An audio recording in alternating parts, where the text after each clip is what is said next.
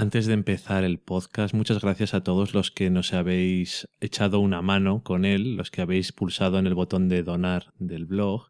Los más nuevos que se han unido a nosotros, que se han venido a nuestro sofá, han sido Junedo Endecilla y Gesiside. Muchas gracias a todos, nos ayudáis mucho.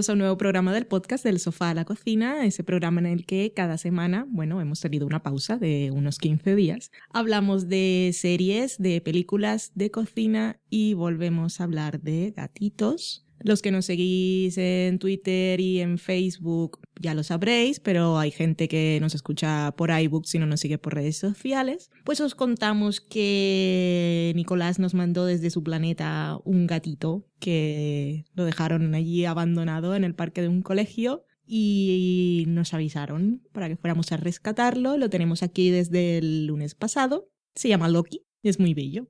Sí. Yo soy Valen. Hola, ¿qué tal, Dani? Hola, ¿qué tal? Muy bien. Blanquito y con sus ojos azules.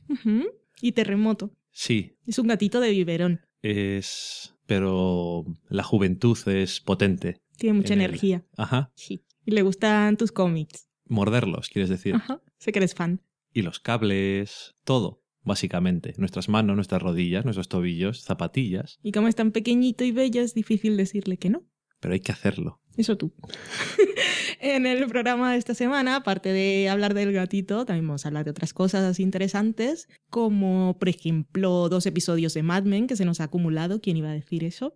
El segundo y el tercero de la séptima temporada. Hablaremos un poquito de Orphan Black, que habíamos visto solo el primer episodio cuando se estrenó. Y nos hemos puesto al día con un maratón y hemos seguido viendo la segunda temporada. También os hablaremos de Fargo, la serie de FX, de la que ya hemos visto dos episodios. En la sección de la cata de pelis hablaremos de In Your Eyes, película guionizada por el Tito Joss Whedon, que se ha estrenado en todo el mundo a través de Vimeo y la hemos visto. En la cocina os traemos una receta de Aníbal, una receta apta para humanos no caníbales. Y en la sobremesa, como siempre, comentaremos lo que nos habéis dicho durante estos días. Entonces sí que tenemos alguna cosa interesante aparte del gato. Eso parece. Así que vamos a ponernos con ello. Empezamos con la semana en serie.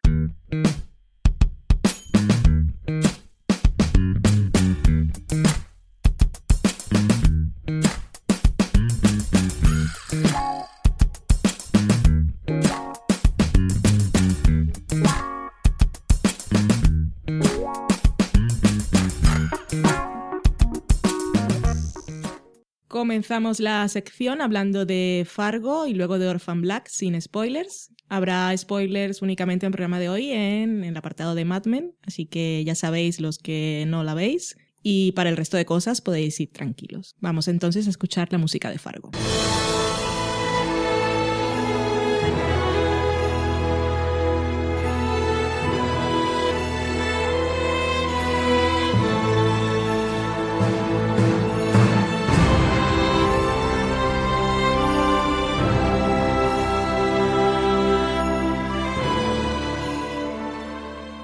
Fargo es una nueva serie de FX creada por Noah Hawley, que ha trabajado en Bones, The Unusuals o My Generation.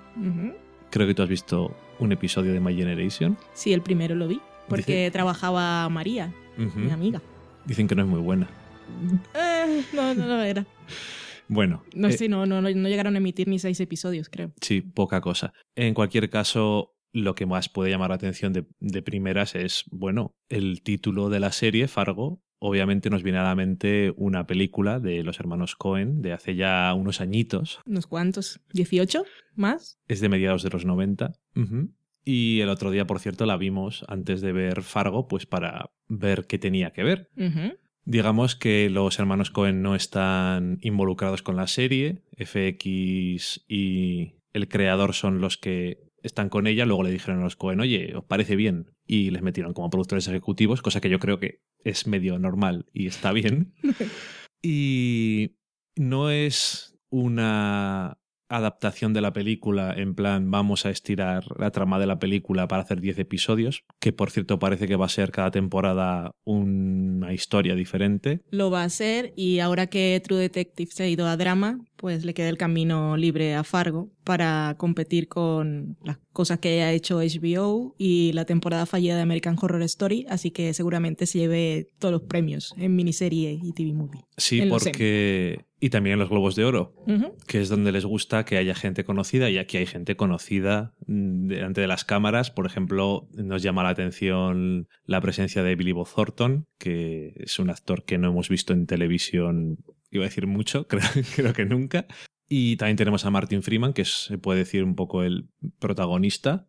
Y es una. está basado en la película, pero está basado en la película, digamos, está basado en el estilo, está basado en el tono. Sí, sobre todo. Está basado en el ambiente, en la ambientación, casi en la forma de hablar de los personajes, en la zona donde está hecho pero no tiene nada que ver con el argumento de la película, aparte de algunos guiños de alguna cosita que puedes decir, ah, mira, esto en la película ha aparecido, que no es que esté mal, pero básicamente es una historia completamente nueva. Al principio, igual que en la película dice eso de está basada en una historia real, en este caso que ocurrió en 2004, creo recordar.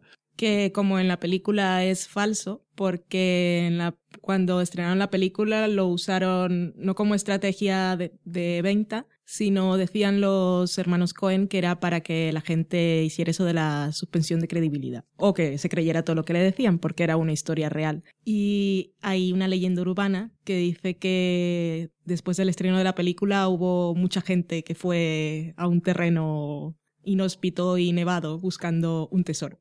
Vale, en plan, sí, claro, así que no es de verdad, ¿eh? Para que no vayamos a buscarlo al lado de la valla. Eh, oh, spoilers. Bueno, eh, decir, empezando con el hecho de que está basado en esto que decía el tono y demás de la película, cómo hace eso, yo creo que bastante o muy bien. Me parece que coge muy bien prestados el estilo de diálogo, eh, muchas veces incluso de algunas situaciones, el estilo de historia también, la ambientación, obviamente, incluso la música. Sí. Y claro que siendo una serie, no puedes tener una, no digamos trama simple, pero no tan pocos personajes, a lo mejor. Y en este caso, pues sí, se complica un poco más. Hay más personajes, hay más tramas que se van entrecruzando unas con otras. Seguimos teniendo también una policía que investiga el caso, pero es diferente que en la película. Para la gente que no ha visto ni la película ni la serie, así como a grandes rasgos, ah, ¿de, qué va esto? ¿De qué va? Vale. Pues las, es que es un poco complicado decir de qué va la serie. La serie va, digamos, de un hombre que interpreta a Martin Freeman, que vive un poco, digamos, de estos que están un poco amargados por la gente que le rodea. Castrado por toda la humanidad. Poco castrado por su mujer, eh, por el éxito de su hermano pequeño que parece que no ha llegado a hacer las cosas que tiene que hacer un hombre para mm, que merezca la pena. Y es también una persona un poco así apocada y demás. Entonces, bueno, pues aguanta esas cosas. Hasta que, bueno, tiene un encuentro con un personaje, que es el que interpreta a Billy Bob Thornton.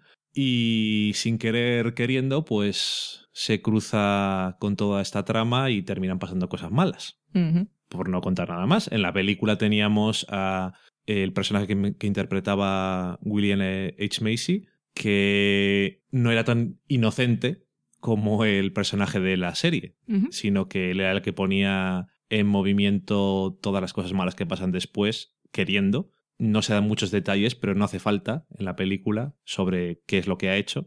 Y, y en ese sentido, pues sí, también se parece un poco el personaje, los dos protagonistas en el sentido de cómo viven ellos y de una forma o de otra pues reaccionan también ante su situación. El casting es perfecto para esos personajes en ambos casos, porque cuando volvimos a ver la película dijimos, "Mm, es perfecto Sí, este señor para ese personaje, y cuando ves al hobbit, pobre, pobre Martin Freeman. También puedes decir Watson. vale, ni siquiera he visto el hobbit. Cuando, cuando ves a Martin Freeman, pues también le va perfecto el papel.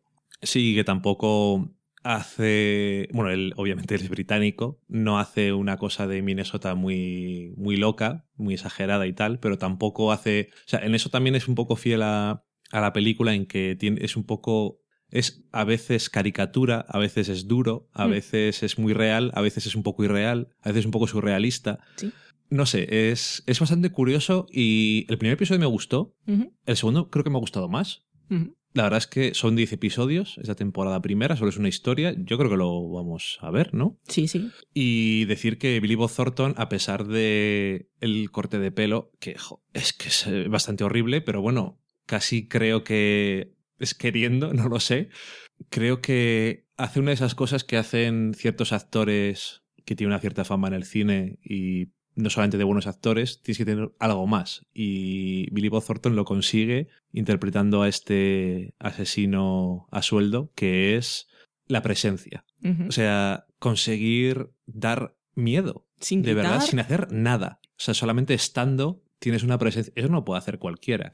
Y este hombre lo consigue. Y aparte, aparte le sale muy bien eso de que tiene una parte muy chunga el, este asesino que es un poco un poco mala persona, iba a decir un poco mala persona, digo, es el asesino, pero un poco que le gusta tocar los huevos a la gente. Sí.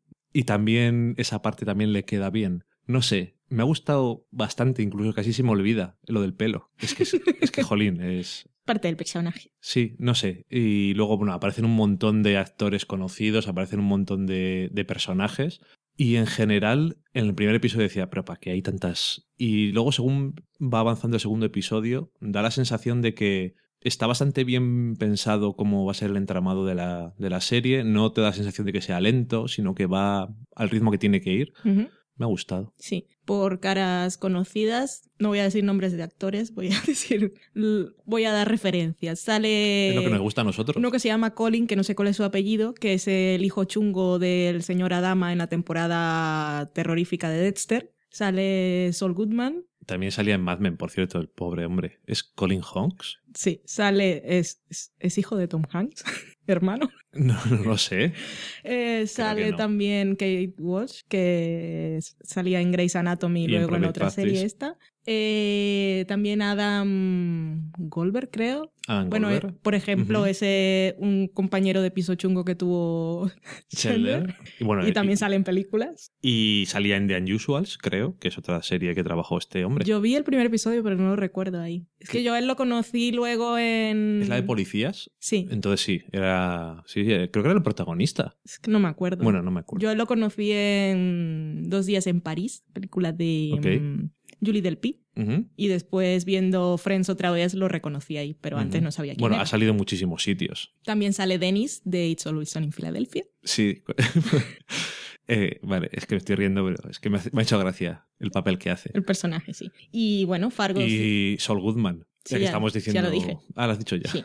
Es que- Eh, me gustó la serie, la vimos justo después de ver la película y he de confesar que, como siempre con esas cosas, voy con cierta reticencia.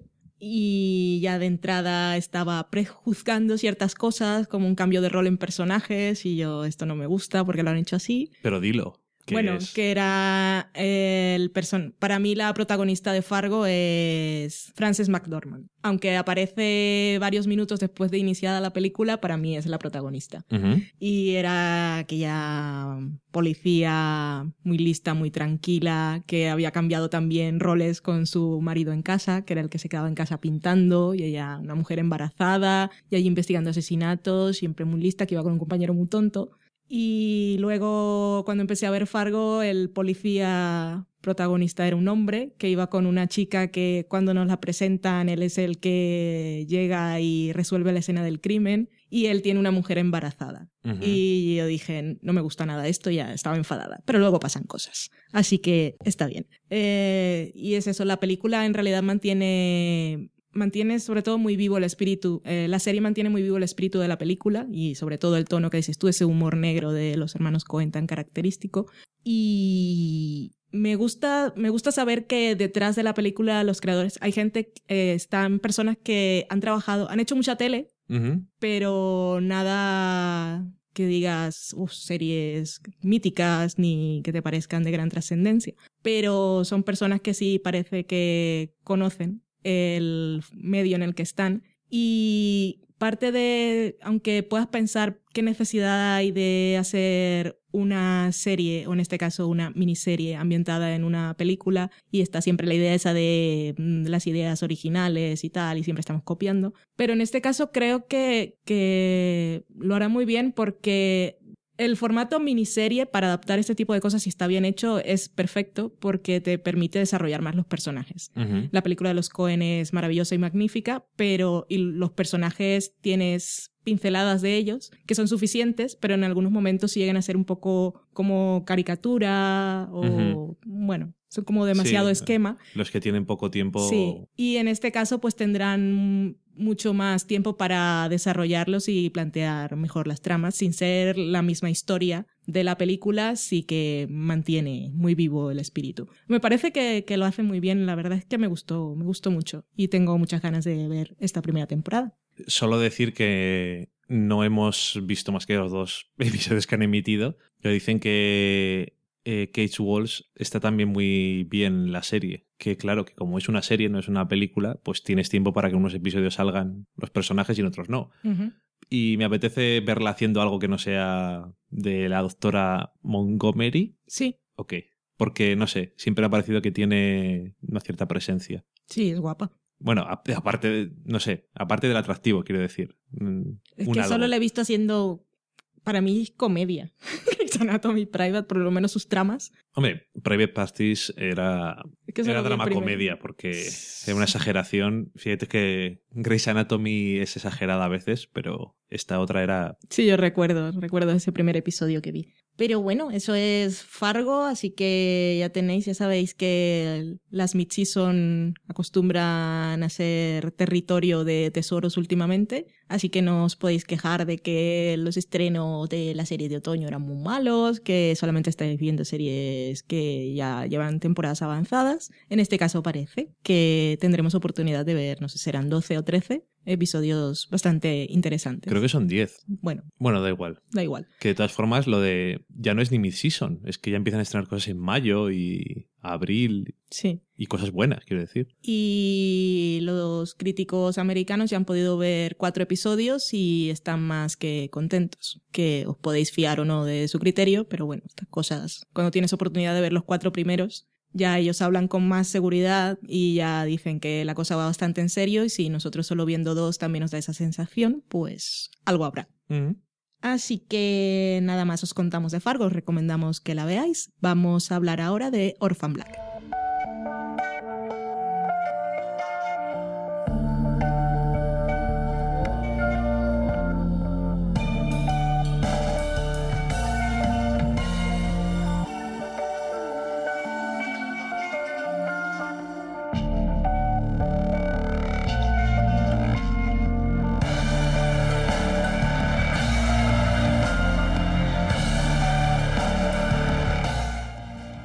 Orphan Black es una serie que acaba de estrenar su segunda temporada, de la que os hablamos cuando vimos su primer episodio el año pasado, que nos hizo gracia, pero por lo que sea no seguimos viéndolo. Y si sois asiduos de redes sociales y blogs y de Tumblr, sabréis que es una serie que tiene muchos fans y que de la que se ha hablado mucho porque es muy entretenida y su actriz protagonista, que es Tatiana Maslani, ha sido toda una revelación porque interpreta muchos papeles y todos los hace de forma convincente y consigue que cuando está ella multiplicada en pantalla creas que son actrices diferentes. Sí. consigue muy bien darle a cada personaje su forma de hablar, su forma de caminar, de moverse, aparte de la apariencia que va más allá, pero la verdad es que es bastante creíble y eso lo hace, aparte es una serie que es muy entretenida, pasa muchas cosas, hay muchos giros y hay acción y, y bueno, que está, está muy bien. Para los que no sepáis de qué va la, la, serie, que me parece raro, y que cuando hablamos de ese primer episodio no lo dijimos porque consideramos que era spoiler, pero a estas alturas ya no. La serie pues nos habla de clonación, y es que este personaje interpretado por Tatiana Maslani eh, pues encuentra por casualidad y que hay varias otras mujeres con su misma apariencia y en llegado a un punto se conocen y hay que averiguar qué es lo que está pasando, de dónde salen y todas estas cosas.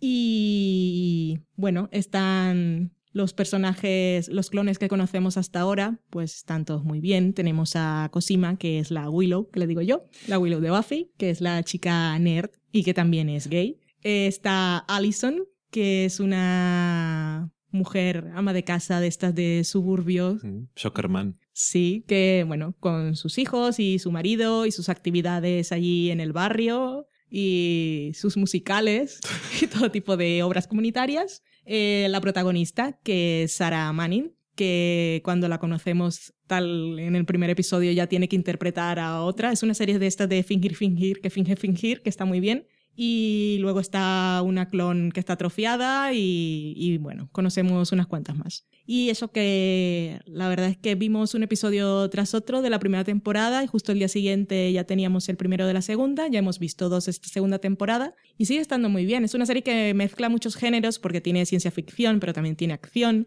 y también en un poco thriller conspiranoico y maneja muy bien la comedia. Mencionar también al personaje de Felix, que es el amigo de Sara, que luego es amigo de todas, que hay gente a la que le parece a veces un poco cargante, pero a mí me encanta. Es un gran alivio cómico, pero me gusta mucho las frases que dice y cuando interactúa con Allison son lo mejor, de lo mejor.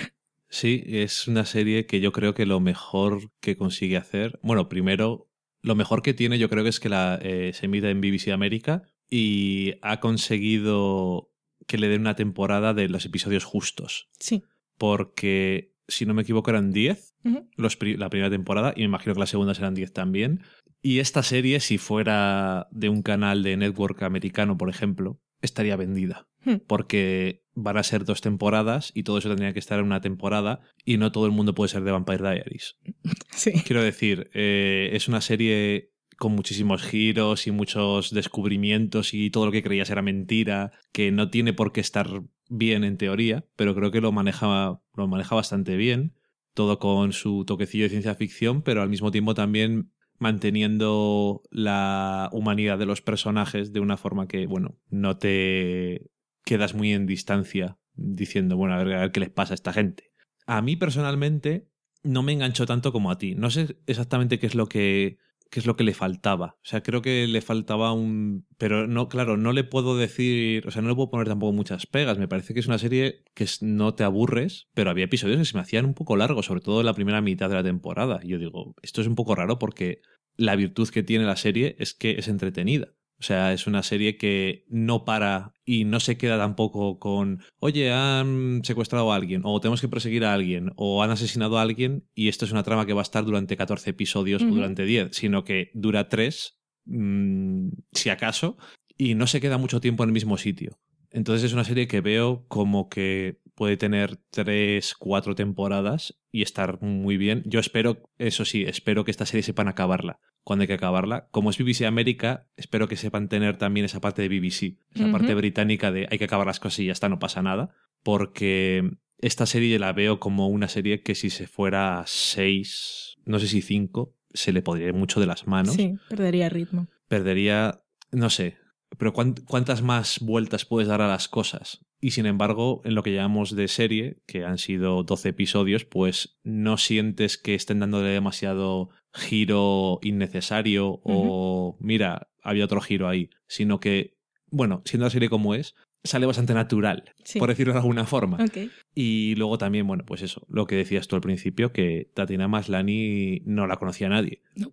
Y hay gente que conoce, hay actrices que conoce mucha gente y no pueden hacer cinco o seis papeles o siete papeles o ocho papeles y parecer diferentes, no solamente porque estén maquilladas. Sí. Hay gente, hay actrices que no pueden hacer ni de sí ni del mismo personaje en el pasado. Estamos hablando de Ringer. Estamos hablando de Ringer o de Scandal. Ojo, escándalo, Olivia. Es que Ringer estaba muy mal escrita, entonces ya no le quiero echar tampoco la culpa.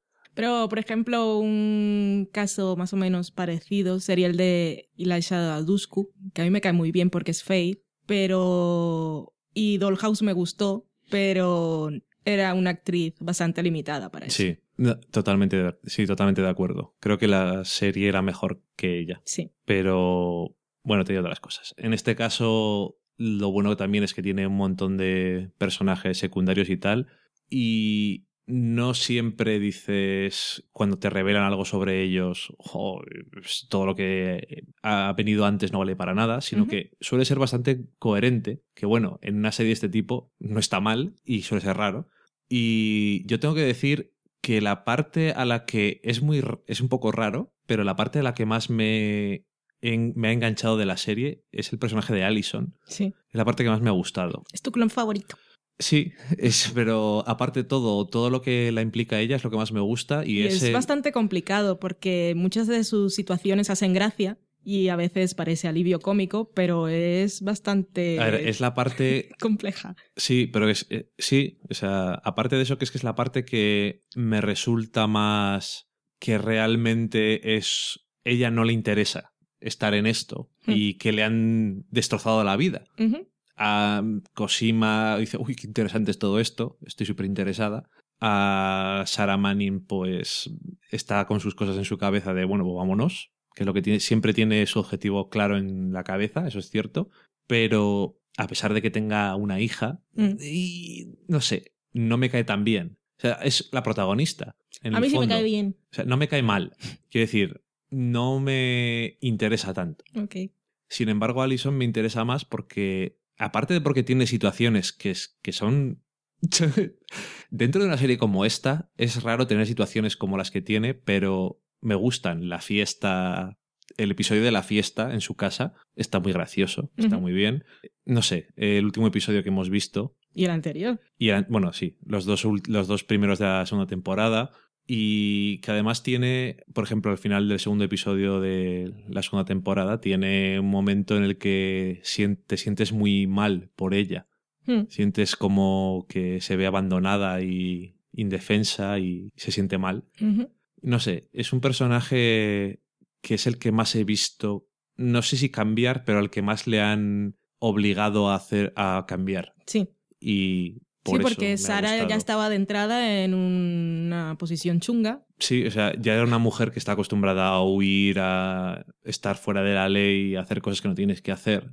Pero ella no. La otra es una mujer que es lo que dices tú, es un soccer mom de los suburbios que, bueno, se ha encontrado con esto. Mm.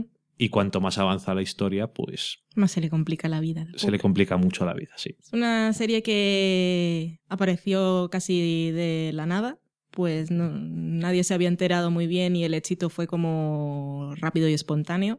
Parte se puede atribuir a que la programaron con Doctor Who en BBC América, entonces pues los fans de la ciencia ficción se quedaron viéndola y bueno, pero no solo eso, sino que lo que vieron les interesó Eh, Es una, y se mantuvo. es una serie mezcla de. Está hecha por canadienses Sí. eh, en, por la BBC, pero en América es una cosa graciosa. Y creo recordar que cuando hablamos de aquel primer episodio decíamos, nos había parecido que era bastante creíble la interpretación de Sara, en ese caso habíamos visto menos clones. Y comentaba que ella para prepararse sus personajes tenía una lista de reproducción en su iPod con música para cada uno de ellos. Entonces lo escuchaba antes y ya, ahora ya no tendrán esa necesidad, pero cuando los estaba creando era una forma de eso me hace, me hace, como hay muchos personajes que di- muchos actores que dicen que cuando están interpretando un papel cambian el perfume y ese tipo de cosas y así ya se meten más en el personaje que van a interpretar. Y otra cosa que vimos un vídeo esta semana, que creo que lo puse yo en Twitter, no sé si en el del sofá o en el mío, y era un pequeño vídeo en el que aparecía la actriz que la ayuda a ella con las escenas de, bueno, sería su doble para que ella no, no hable sola cuando está hablando con un clon. Y que esa mujer es casi, debe ser su mejor amiga, porque la, eh, ella no tenía, esta chica, que ahora no recuerdo su nombre, no tenía ninguna experiencia trabajando en televisión. Eh, Quería ser actriz, pero bueno, empezó trabajando en esto. Y como ha estado con ella desde el principio, ha aprendido todos sus manerismos y la forma de moverse y también ha- tiene, al igual que Tatiana, la misma forma de concebir los personajes, así que cuando eh, Tatiana está haciendo de un clon y está hablando con el otro, la otra chica casi que la está imitando a ella cuando lo está interpretando. Entonces le facilita mucho el trabajo. Sí, sin duda. Y luego también está la parte de eh, let the wig do the work. O sea, cuando te caracterizas. Es una cosa que dicen mucho los actores, que cuando, bueno, en este caso era, la frase es, deja que la peluca haga el trabajo, pero muchos actores dicen que cuando se caracterizan o cuando está interpretando a alguien que tiene una peluca y otro personaje que no, les ayuda, aunque sea una cosa super- superficial y estúpida, a meterse, a que saber que cuando están así tienen que hacer una, hacer una cosa. Y bueno, haga lo que haga, lo que dices tú de las playlists y demás, desde luego le funciona porque es que realmente parece diferente. O sea, a veces, y es un poco estúpido porque sabes que es la misma persona, Sí. pero a veces realmente parece diferente de verdad. Mm. Y no es fácil hacer eso. Es una de las razones por las que la serie creo. Y tenemos esos momentos de fingir que finges fingir, en los que uno de los clones finge ser otro. Y lo hace muy bien, pero tú como espectador que sabes que, que es otro, eh, ves los pequeños detalles. Eh, de no cómo está muy bien. sí de cómo un personaje intenta ser otro pero no es. Quiero decir si fuera exacta ella podría interpretar al otro personaje Claro. pero entonces no sería Sí, el otro personaje fingiendo ser alguien sí, lo hace bastante bien. y hombre como que te decía yo otro día eh, esto es una buena tarjeta de presentación para la actriz porque ha demostrado que puede hacer cualquier cosa Oh, sí. también es un poco putada porque cuando se acabe esta serie ¿qué no habrá hecho? ya lo ha hecho todo. ¿qué clase de personaje no habrá hecho? Pero bueno, ya sabrá qué le gusta más y qué es lo que quiere No, no, eso haciendo. seguro. Lo que te digo es eso, que digo, vaya, digo, no te puedes encajonar en un... Encajonar. Eh, bueno, encasillar en un papel, porque hace muchos, pero ya les habrá hecho todos.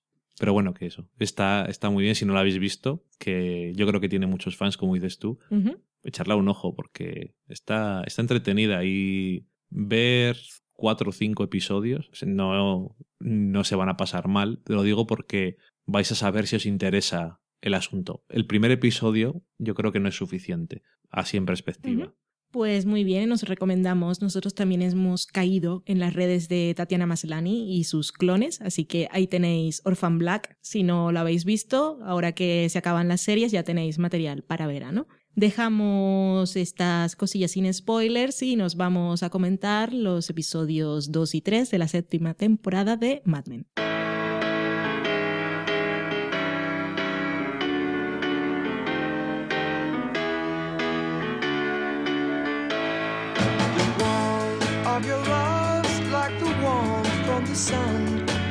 This will be our year. Took a long time to come. Don't let go of my hand. Pues sí, tenemos dos episodios de los que hablar de Mad Men y es un poco triste, pero casi hemos llegado a la mitad de la temporada. Qué mala persona eres porque empiezas así. Porque me di cuenta de repente cuando se acabó el tercero, digo, un momento, solo hay siete. Es horrible. A la mitad del cuarto episodio se va, es la mitad de la temporada. Me parece súper mal.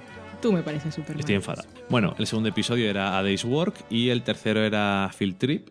El Tenemos- segundo eh, en febrero, el día de San Valentín. Y el tercero hemos visto por allí que lo ubicaban en abril. Nosotros no hemos pillado la referencia. Pero aquí pensando, supongo que los más listos y estudiosos lo han podido sacar o por la portada de la revista Time que sale, o igual por la fecha en la que se anuncian lo de los Clio. Puede ser. Sí, puede ser. En cualquier caso, creo que están bastante bien para comentarlos, aunque sea juntos, porque podemos hablar de cada uno de los personajes, porque en unos, perso- en unos episodios aparecen unos, en otros no, y nos viene bastante bien. Entonces vamos a empezar en orden, vamos a empezar con el segundo episodio, y en el segundo episodio pues tenemos la vuelta, hablábamos eh, cuando hablamos del primer episodio que me había dado pena que no aparecieran los hijos, a ver con- qué relación tenían con ellos, y en este episodio aparece Sally. Y la relación que tiene con su padre es más o menos la misma Sí. en un comienzo. Lo que pasa es que, de alguna forma, a lo largo del episodio cambia. No sé si, si le ayuda a Sally las cosas que le ha contado. ¿No lo ¿Cómo? sabes? Bueno, sí. vale, pero bueno, nos dice que la- se lo ha contado, sin decírselo. No es nada que tú no sepas, le dice en cierto momento a Sally. Y es, para mí, hombre, es la parte más así del episodio, la parte que más me llama la atención, porque también era lo que habíamos dejado más pendiente, porque Sally es el único de sus hijos que es un adolescente, prácticamente, es una chica también, que sois más así, Sí, no es así. más, más inteligentes, os den más cuenta de las cosas y más respondonas también, yo creo. Y, y aparte, pues intentamos eh, ver si Don Draper habrá cambiado en ese sentido de relación con sus hijos, si sirvió para algo o no. Y yo creo que sí que se nota algo diferente, aunque en principio no. En principio. Y bueno, pasa yo creo que en los dos episodios hay ciertas cosas que en las que Don Draper sigue siendo Don Draper. Como decíamos al principio, se puede intentar cambiar en cosas, pero hay otras cosas en las que no cambias. Y me gustó mucho la, las escenas que tenían los dos juntos, en el coche, en el diner este que se para en la gasolinera. No sé, te emocionas bastante en la parte del final, Ujú. no lo puedes negar. Y la verdad es que ves como Don Draper, si bien, bueno, sigue haciendo ciertas cosas igual que hacía antes, también al mismo tiempo empieza a, no sé, a hablar menos, a ser menos condescendiente con Sally y ella en retorno por la sinceridad en algunas cosas, pues también se siente más a gusto con él. O sea, eh, si hay una cosa que no nos gustaba nada del episodio en el que Sally se encuentra a Don tirándose a la vecina, es cómo la trata después. Porque era una condescendencia y un tratarla como que fuera, como que no se hubiera enterado de nada. Aunque siga siendo una niña, no es, no es idiota. Y en este episodio, en algunos momentos tenías. Le seguía tratando como si fuera su padre, pero había ciertos momentos en los que no era. se le veía más sincero, o por lo menos no condescendiente, intentando hacer las cosas bien. De todas formas, se vio forzado. Lo que nos ha quedado claro en ese episodio es que no habían vuelto a hablar del tema, del tema lo que he visto con tu vecina, y él se ve forzado a contarle su nueva situación laboral porque se entera por Sí, Don sí, no, ujú. que fue a su oficina. Si no, no le habría dicho nada tampoco. Es una cosa que nos queda clara, yo creo, en estos dos episodios, y es que Don Draper estaba muy volcado en intentar recuperar su trabajo o en intentar volver a la empresa.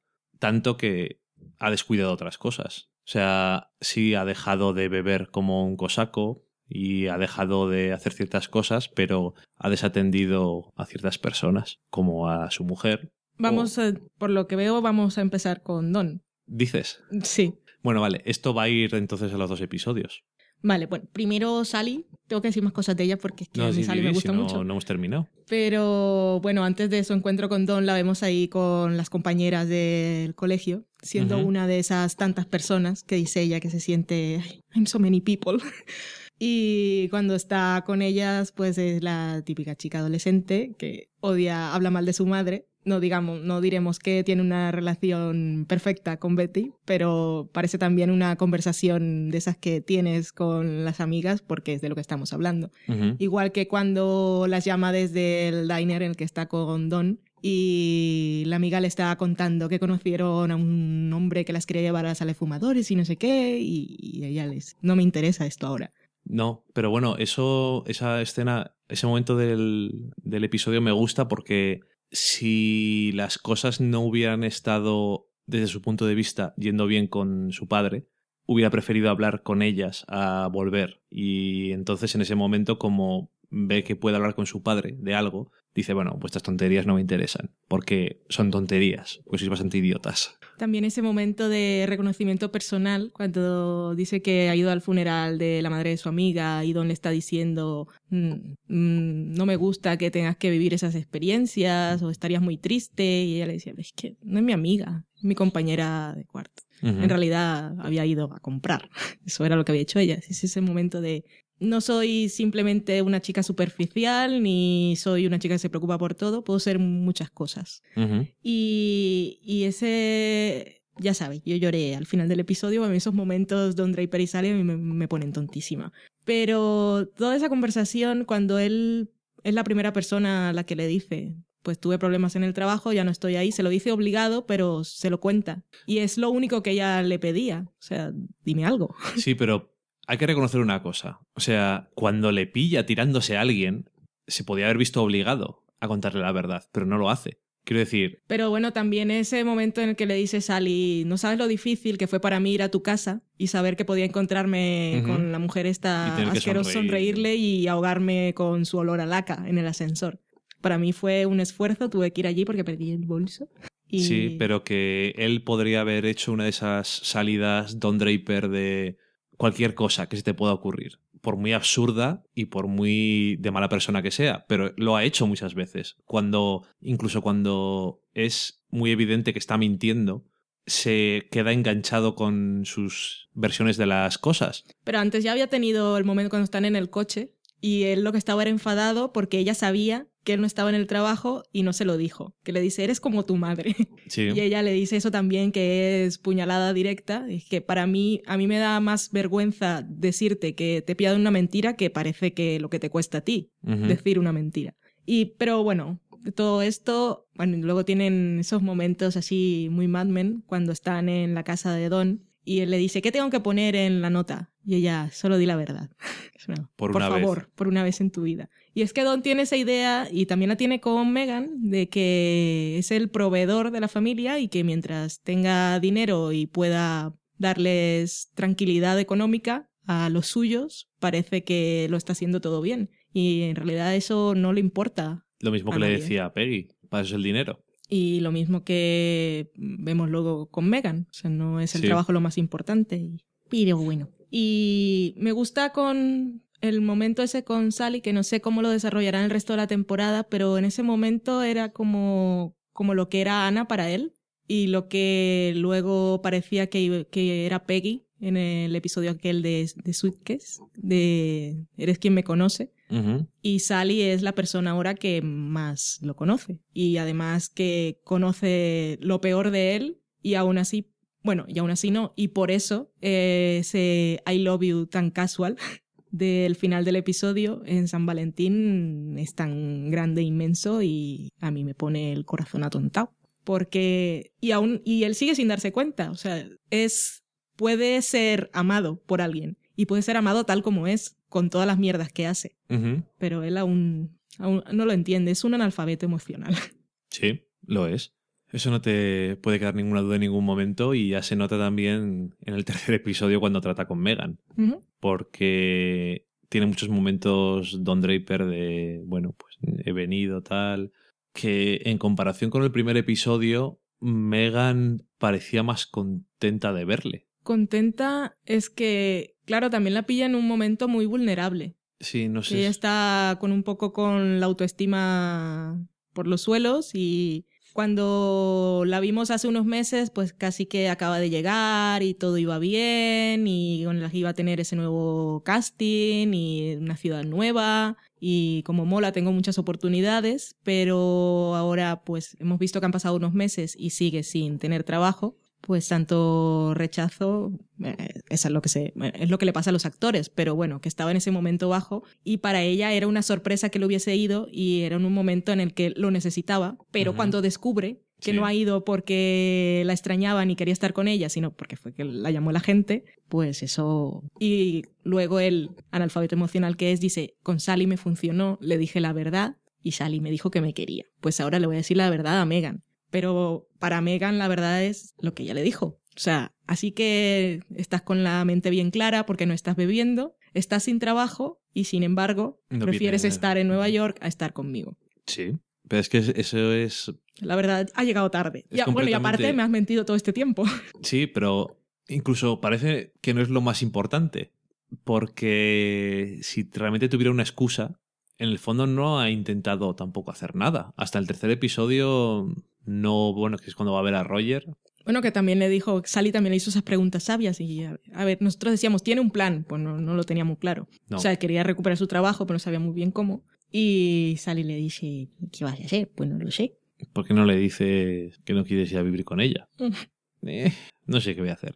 Que luego, eh, no sé, eh, tiene la escena esa en el tercer episodio de Don Draper que consigue el trabajo, bueno, Bueno, no para acabar con Megan. y le dice a, y le dice a Megan, bueno, ya tengo el trabajo, ya está todo bien. Y es como, pero que no era eso. Claro. Es que o sea, es más tonto. sigue sin conocerme. Y es eso, tiene esas dos personas a las que no les importa si es exitoso o no, pero como esa es la única versión de sí mismo que él considera lo mejor de sí, que es el hombre triunfador en el trabajo. Sí, porque al final, cuando no era triunfador en el trabajo, no tenía nada. Entonces, le para Megan, a Megan que me da igual, o sea, si me dices que no lo voy a entender, si la última vez que te vi habías dormido en el calabozo por borracho y te estaba diciendo todo el tiempo que dejaras de beber, pues no sé, yo te habría ayudado y tú me habrías ayudado a mí, ella también lo necesitaba en ese momento. Sí. Y si es que me da igual, si yo, joder, Don Draper, con lo mierda que eres y te quiero y aún no sabes Sí. por qué te quiero. sí. Vete a la mierda. Vete a la mierda, Don Draper.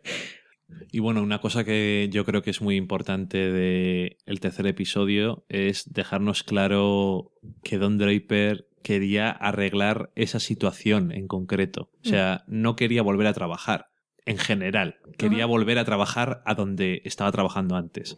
Le hacen una oferta, seguro, por menos que le paguen, es mejor que lo que le ofrecen en...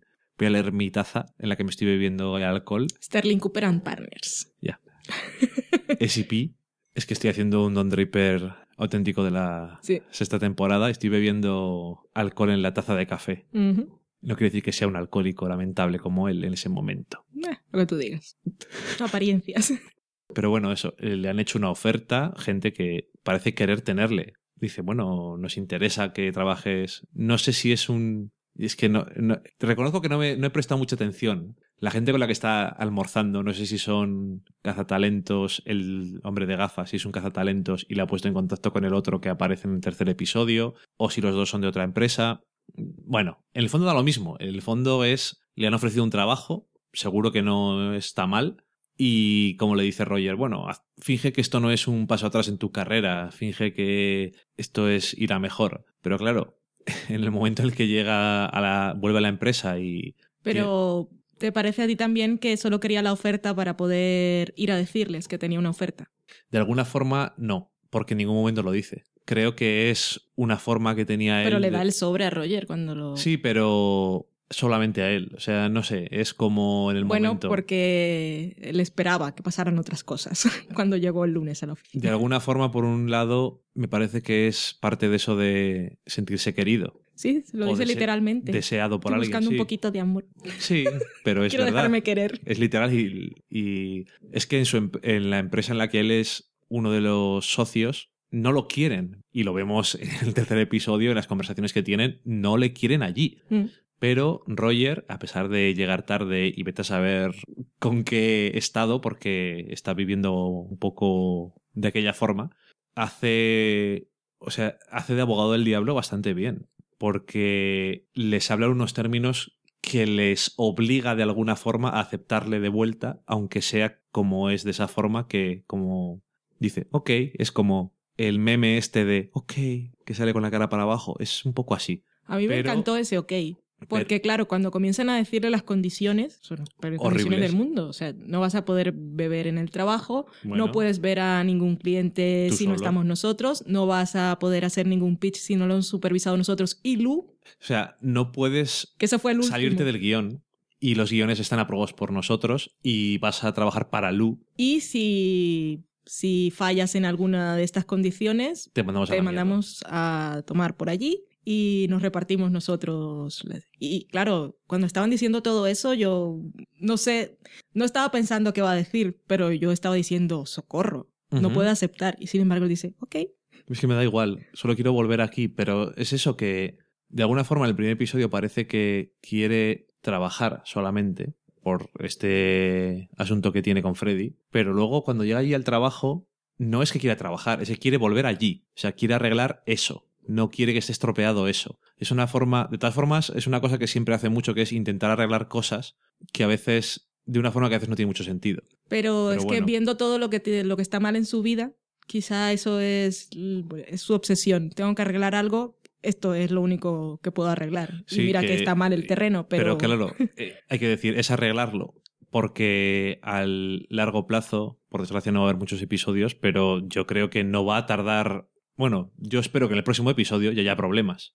Porque Don Draper no está acostumbrado a esa posición. Es, es- puede ser complicado porque en realidad nadie lo quiere allí, pero de alguna forma hace falta. Porque dicen ellos que la empresa ahora está mejor porque no está Don Draper y que Lou es adecuado. Sí, es que es la, es la palabra. Pero, y bueno, y que necesitamos un computador y no genios creativos, pero la empresa, como eso que les caracterizaba, de, de ser un poco diferentes y tener esos momentos de iluminación creativa, ya no lo tienen. Y la gente está trabajando ahí sin pasión y Lu es, un- es otro al que no le importa nada, él está allí porque ha firmado un contrato y quiere mantenerlo. Y Peggy, aunque lo odie con toda su alma, porque ahora está, bueno, porque está resentida con él y además vuelve en el momento que le recuerda lo del el anuncio aquel que hizo pensar que no era suyo, sino del otro.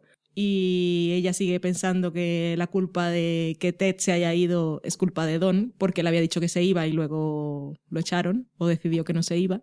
Que es lo mismo que piensa el socio, que dice si por culpa de Don se fue Ted, y es que Ted se quería ir, pero eso no lo sabe nadie.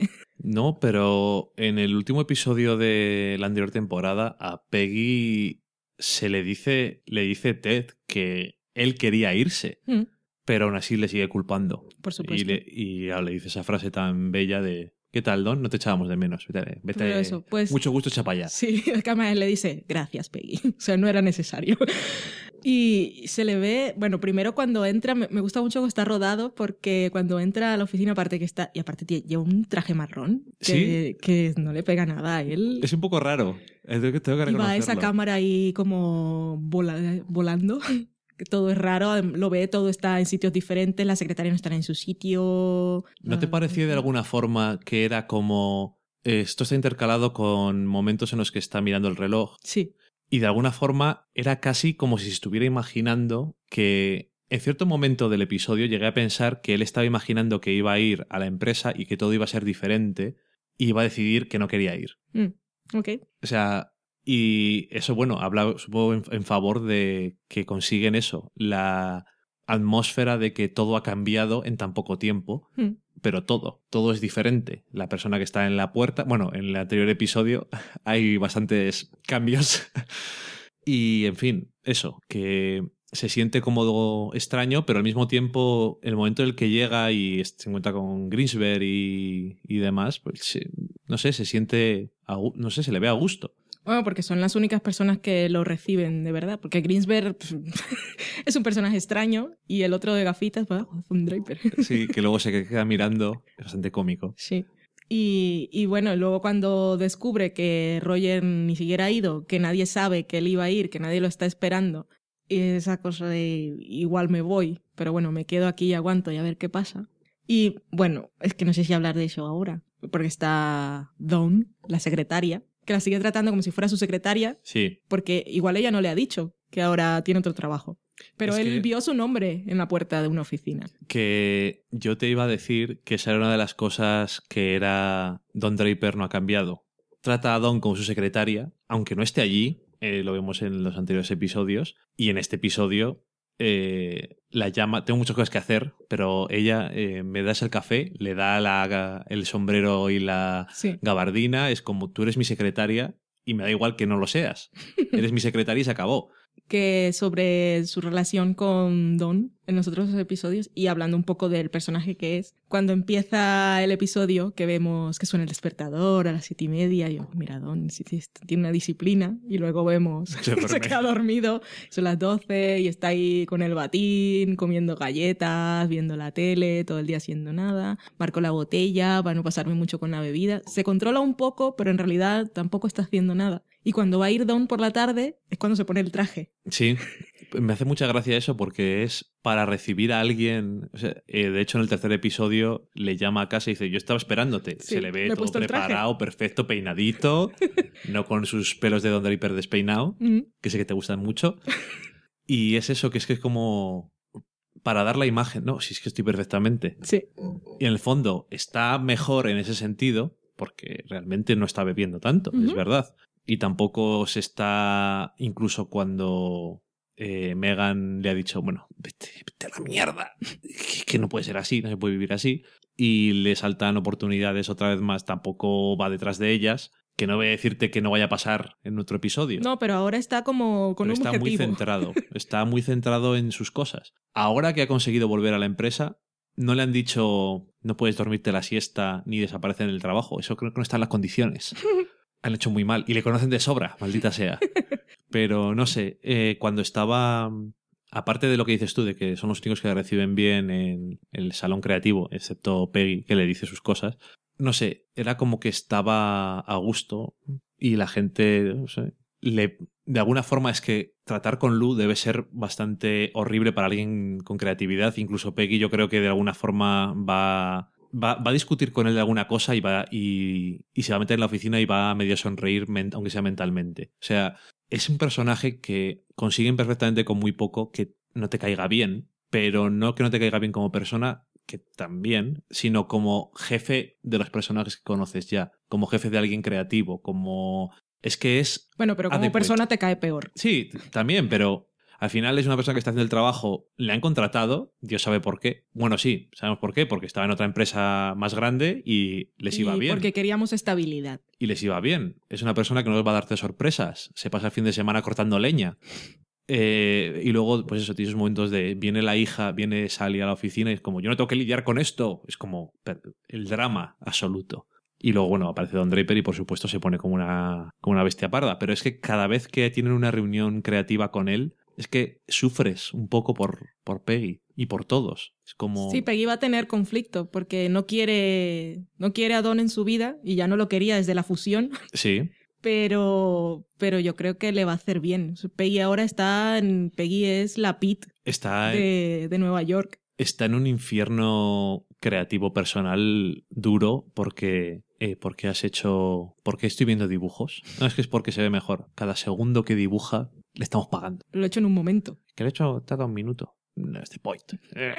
Es, eh, es demasiado eso. No tiene es que tiene tan poco interés creativo ya se veía en el primer episodio. Bueno, pero aparte de eso y hablando de la horrible persona que es, tenemos un momento de por qué tengo que estar compartiendo mi secretaria que y por qué no estaba aquí cuando estaba cuando llegó la hija de Don y, y luego por Y qué, Don- por qué tiene que llamarlo cuando le digo lo que ha pasado. Y luego tiene ese vemos muchos momentos de racismo en el segundo episodio sobre todo. ¿Es, ¿Es racismo? Sí. Bueno, sí, sí. Bueno, perdón, perdón. Espera. Que, espera, espera que concreto porque hay racismo. Cuando es con Lu, me da más la sensación de que es un poco de machismo. No, porque lo que él le dice, que es lo que le molesta a Don, es ya sabemos que no la podemos echar Ah, porque vale, es minoría. sí, cierto, cierto. Que es cuando ella dice, ¿qué? Pero bueno, voy a decir lo que quiera porque como no me pueden echar, Sí, de todas formas, lo decía en ese. Bueno, igual, igual es porque lo veo a través de los ojos de John, que, es, que está presente y ella no, no está muy contenta. No le cae bien Lu tampoco. no, es que no le cae bien a nadie. Pero es que, ¿cómo le va a caer bien? Es Si que- adecuado. Es adecuado. es que me encantó. Que por cierto, eh, Jim, ahora que además Roger no hace nada, porque no hace nada, está teniendo bastantes momentos en esta séptima temporada. Y es- me gusta, es un personaje que me gusta mucho. Y creo que el actor está está súper bien en el papel. Y se nota en este momento cuáles son las diferencias entre él y Roger. Pero bueno, aparte, yo lo de que decías tú del racismo, yo lo veía más en el, Brett Cooper, que claro, es una persona tan de otro mundo. Pero es que estaba des- desde el principio del episodio, porque me encantó mucho porque es, es, es un diálogo súper simple, pero dice tantas cosas. Cuando se encuentran Shirley y Don tomando el café y se saludan la una a la otra con los nombres intercambiados, como somos, somos las negras de la oficina, nos confunden. Dice, hola Shirley, hola Don. Y ahí empieza yo, joder, y qué, qué ponzañosos, me gusta. Y bueno, luego tenemos eso, el Lou y luego el Brett Cooper, cuando Que- va a salir y se va a marcha atrás. Sí, eh, eh, es un momento de me voy marcha atrás. Que no digo que no tengamos empleados negros, eh, Pero en la puerta, Eh, ¿no? Que lo ven desde el ascensor. que se ven. Que estén trabajando en la maquinaria o lo que sea, pero la puerta. Horribles. Es que este eh, es un castrado de otro tiempo. Ay, qué personaje. Me- por bueno. cierto, eh, es una chorrada. Lo de cuando John dice, no voy a quitar los zapatos porque llevo botas. sí, está muy bien. Es muy gracioso. Sí. Eh, bueno, que esas cosas y esas movidas de secretarias y de sitios por chorradas y poniendo a John loca, bueno, nos lleva a dos cosas que me gustan, que es que John pase al piso de arriba a ser un hombre de cuentas. También porque Jim Cutler le dice, me acabo de enterar de que estás haciendo dos Sí. trabajos. No yo no sabía de esto. Sí. No sé nada. Y, y Don pasa a ser jefe de personal. Ujú. Para John es bastante importante, porque en este caso lo ha conseguido, es una cosa que ha conseguido por ella misma y porque se lo ha trabajado. Y esto sí que la valida y no todo ese conflicto que tiene por cómo llegó a ser socia. Ujú. Así que. Y bueno, que luego sube y Roger, que ahí vemos las diferencias, dice: ¿Dónde va con esas flores? "En mi Gracias, pero oficina". no quiero, gracias. Que luego, no sé yo si. Luego tenemos ese momento en el ascensor entre Roger y su doble, En el que el otro le dice: No quiero. No quiero que me veas como un enemigo, o no quiero que nos enfrentemos, o algo así. Y no sé si lo de Roger y llevar a Don y luchar tanto por él es una forma de él también marcar su territorio y tener a una persona más de su lado. No sé yo si eso fue una semilla, una cosilla ahí de enfrentamiento. No, decirle no quiero que me veas como tu enemigo es ahora voy a verte como él. Ujú. Ya, ya te veía de alguna forma. No, lo, lo que está claro es que la empresa en algunas cosas puede funcionar, pero hay otras cosas en las que no funciona nada bien. Funciona bien en ese sentido de dinero, supongo. Hmm. Que luego está lo de Harry y los ordenadores, que es una cosa, es una cosa súper rara. Que le dice, le, le cuenta todas las cosas y tal. Ordenadores, y nosotros no tenemos ordenador. Nosotros prest- hemos prestado uno. Ya, pero es que, claro, lo dijo también en la reunión y dijo, pues, esto aquí potencial que no estamos explotando. Y yo también quiero salir, en- quiero que la empresa salga en la prensa diciendo que nosotros tenemos un ordenador. Y llama para que lo entrevisten y tal. Y dice, "Pero yo no tengo nada. Igual se puede hacer. Que- Es una cosa que yo sé que es posible. Sí, que Harry es un personaje que es bastante fácil que te caiga mal, porque es que es, sobre todo en las cinco primeras temporadas, que es mucho decir, es que es tan... Tiene sus momentos asquerosos, Awkward, su momento asqueroso. subisubisu, Es todo, o sea, tiene tantos momentos que no te cae bien, pero, pero, al es mismo muy tiempo bueno haciendo su trabajo. hace muy bien su trabajo y en el fondo que le dice Jim, me da pena tu lo condescendiente que eres contigo mismo o tus momentos de ay, pobrecito de mí, pero en el fondo yo creo que muchas veces, igual que la pasada temporada, solo pide lo que pide lo que se merece, Sí. porque en el fondo no se dan cuenta de lo importante que es el trabajo que hace. Y bueno, supongo que según van avanzando los tiempos, eso antes ni casi ni existía. Hmm, Bueno, ya viste, ya vi- vimos cómo empezó su trabajo sí. fue creado por... Bueno, que también otro momento odioso fue cuando le quitó a John lo que sabía Ajá. hacer y se lo puso a otro Mindundi que nunca volvió a salir. que además lo hizo bien ella. Mm. Y es como, bueno, muchas gracias por este tiempo, el que te has dedicado a esto en vez de tus labores de secretaria, que sabemos todos lo que eres, que es una secretaria nada más. Vuelve a ello. Solo una secretaria, nada más. Eh, tengo aquí un Mindundi. No sabe nada de la vida, pero le he puesto. Bueno, ella sigue escalando puestos y, hombre, espero que consiga llegar a algo. Aparte, yo creo que está un poco hasta el moño del trabajo ese. Hmm. No de...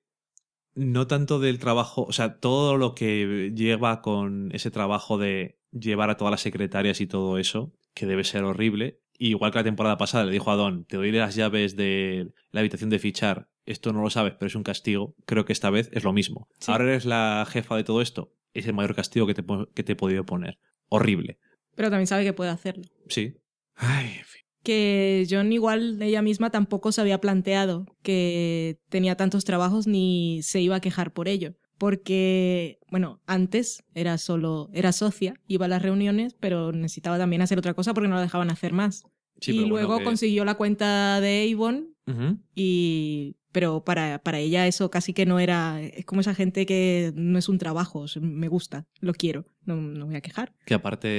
eh, lo no que- se le ocurrió nunca decir voy a pedir una oficina arriba porque que no, no lo esperaba que lo mereciera. Que lo que le decía a Jim de no sé que tenías dos trabajos, deberías de hacer uno de ellos, pero es que ella eh, tiene esa mentalidad de no tengo más huevos que hacer Mm. que quejarme de que tengo dos trabajos para que me manden a la mierda, porque soy una mujer y ya estoy teniendo mucho trabajo. ¿A qué, a qué voy a aspirar? pero soy una mujer y puedo hacerlo Luego, claro, también está la parte esa. Es que tiene un conflicto chungo, que yo creo que está salvando poco a poco. Esa mentalidad que tenía de mujer de otra época. Mm. Que hay mucho más personajes de los que hablar, que es que se nos va la olla. Mm. En el primer, en el primer episodio de los dos, el segundo, tenemos a Pete, que en el primer episodio la habíamos visto muy feliz en California. Y en este segundo episodio le vemos bastante frustrado. Como siempre, pues no dejan de hacer su trabajo. Sí, pero es modo Pete, auténtico. Y también le vemos la relación que tiene con esta mujer. Soy muy fan. No me, acu- ¿Qué no me acuerdo de su nombre, pero soy muy fan. Vale, pues te iba a decir que seguro que, te- que eres fan, Soy absoluta. ¿vale? Pues eso. Pero que claro, en el trabajo se siente así como horriblemente y encima solo son dos en la oficina, o tres. Mm, La y. Ted se la suda todo. Sí. Entonces, como encima, si me quejo, nadie va a decirme nada, simplemente va a decirme. Eh, eh, eh". Sí, Que Pete igual. cree que a Ted lo mandaron para supervisarlo. Y es eso, que Ted está ahí porque tenía que huir de Peggy. ¿Por qué nadie se lo cuenta a todo el mundo ya de una vez? Eso, es un motivo súper absurdo. Pero Ted además está ahí, es que realmente no hace nada. No, no, no, no, es- está, está muerto. Porque Pete hace cosas. Está continuamente, por lo que vemos desde el primer episodio, está firmando cosas. Él siempre lo hace, siempre está buscando. Sí, sí, Siempre y- le sale todo mal, como cuando consiguió la cosa esta con aviación, o que era del gobierno, y tuvo que echarlo para atrás por Don. Por pero Don luego le pagó lo de socio y esas cosas. Pero siempre, siempre, siempre todo se lo echan atrás. Es que se lo echan atrás y eso, que es bueno en su trabajo, pero nadie se lo reconoce normalmente. O sea, tiene esos momentos de. Creo que es en la sexta temporada, cuando lo dice Brett Cooper. "Ah, tú has conseguido mantener este lugar a flote, lo has dejado como Dios manda, pero a partir de ahí tampoco. No consigue realmente lo que quiere. Y pensaba, reconocimiento, él quiere que el reconozcan su reconocimiento, trabajo. si es lo de siempre. Y el principio de esa temporada pensábamos que, bueno, iba a ser un es principio que nuevo, un fresh start. y Era poco tiempo, es que ya han pasado más meses. No ha pasado nada. Pero bueno, por lo menos está con una mujer que le puede. A ver, no. Su pobre exmujer o mujer. Bueno, no es que no fuera un personaje que supiera las cosas, pero hay ciertas cosas que tampoco a lo mejor le podían decir o no, o no contaba, a Mm. saber. Y le dice una cosa muy. Esto no es un drama. ya. Pete, que es una cosa muy de. Pete es muy niño en eso de que todo es un drama, que luego hablaremos de Betty, pero le dice, esto no es un drama, un drama es esto que me pasó. Una cosa que no puedes solucionar, una cosa que es un acto divino. Esto no es, esto puedes solucionarlo tú haciendo tus cosas. Ahora, cógele la señal, la pones fuera y te toman por culo. que, Que yo tengo que trabajar. tengo que trabajar. En fin, eso, que sí, muy fan de la, de la chica esta. fan. Y, y luego la otra trama que tiene, para dejar un poco el segundo episodio, la otra trama que tiene es lo de Peggy, que es. Es un poco. No me acuerdo dónde leí que era un poco. No me saldrá la palabra. Un poco sainete. O sea, un poco. Un poco. ¿Sabes? Hoy ha cogido las Enredos. flores. Enredos de estos que son un poco así. Pero que. Bueno, que sí, al final, como tenía esa cosa con, con Shirley, con la secretaria, pues también acentuaba esa cosa de enredo extraño, Malentendidos. malentendidos de esos que son muy estúpidos. Sí. Pero que yo lo veo como algo para decirnos que no ha pasado tiempo y que ella todavía está amargada por esas cosas o que le molestan o que está muy... "Mm, Dile, si me ha llamado Ted, dile que se vaya a tomar por saco. Que su. Como dice, que la cuenta se. ya- se ha perdido la cuenta. Y luego le llaman. No me ha dicho qué cuenta es. Bueno, tampoco me importa. Me da igual. Eso, que piensa que está hablando. Tiene esa parte que de, de alguna forma ella creía que él estaba intentando llegar a ella. Parece que estoy siendo muy vago como si estuviera haciendo spoilers, si tuviera miedo de spoilers, pero bueno, nos entendemos. Como si intentara, como si Ted intentara llegar a ella de alguna forma, como decirle, ay, te estoy echando de menos y así. Es un poco delusional en ese aspecto. Mm. Y luego se da cuenta de que no y se ve que sí, es un Pero poco igual- la vergüenza porque le dice a la secretaria, me ha hecho pasar vergüenza y esto, pero al final es porque ella se da cuenta de que era, estaba delusional perdida y que Ted no le echa de menos o no está intentando llegar a ella de ninguna forma, o por lo menos está intentando olvidarla del todo. Entonces se, se siente muy avergonzada, pero personalmente, no Claro. por la tontería. que después de un momento gritar y su vergüenza ajena que siente, Sí. me gusta porque tiene ese momento totalmente absurdo que dice Peggy. Dije yo, Peggy, ¿qué estás haciendo? Además dije, no, no eres una mujer que necesite flores, pero bueno, da igual. Pero luego cuando entra al despacho enseguida pone esa cara de "¿Y- y ¿qué he hecho? ¿Por qué he hecho esto? Yo no soy así. Pero luego, es, com- todo, como en Mad Men todo, todo va motivado por algo. Y es esa conversación que tiene en el ascensor con Stan y con Ginsberg, eh, en el que ella está hablando de trabajo y de- e igual ni se acordaba que era San Valentín. Y los otros dicen, pues ya nos hemos enterado que es que no tienes planes de fin de semana. Bueno, ya sí que los tiene, según Ginsberg. Como, no recuerdo cuál es el adjetivo. Masturbarse tri- algo, no me acuerdo. Bueno, eso es lo que aquí se traduciría como te vas a tocar como un mono o algo así. Sí. Y luego entra y ve las flores, que igual en otro momento habría pasado de largo, no se habría detenido tanto, no lo sé. Igual me lo estoy inventando, pero creo que todo venía de Yo ahí. no sé si se siente mal o no, también por no haberse dado cuenta de que podían ser para la otra. Claro, Y que luego le tiene ese momento de, creo como dices tú, de mujer típica, entre comillas, de la época. Y se da cuenta de que cuando le dice, o sea, ya sabemos que tienes un anillo de compromiso, no hace falta que nos lo restigues en la cara, como si le importara de verdad. Mm, Y que luego entra y dice, ¿pero qué hago? ¿En qué me estoy convirtiendo? sí, pobrecita. Está, está en un momento que decíamos en el episodio pasado, en escala de uno a Don Draper, de infelicidad, donde está Peggy. Y está ella ahí Pues en un menos uno, más o menos. yo la veo peor. en un Don Draper. Yo la veo peor. De hecho, que ahora mismo que está peor que Don Draper. Sí, pero digo en la escala general de insatisfacción de Don Draper. Que Ah, ahora Don. Draper no está en Don Draper, No, cierto. cierto. pero Peggy sí. Cierto. Y está súper frustrada, pero por todo, porque mm, por todo lo que le ha pasado, que son los hombres los que han tomado el destino de su vida. Y, y Ted se fue porque él podía decidir y ahora está Lou que tampoco la deja hacer y está frustrada porque no puede hacer nada creativo y también está sola y...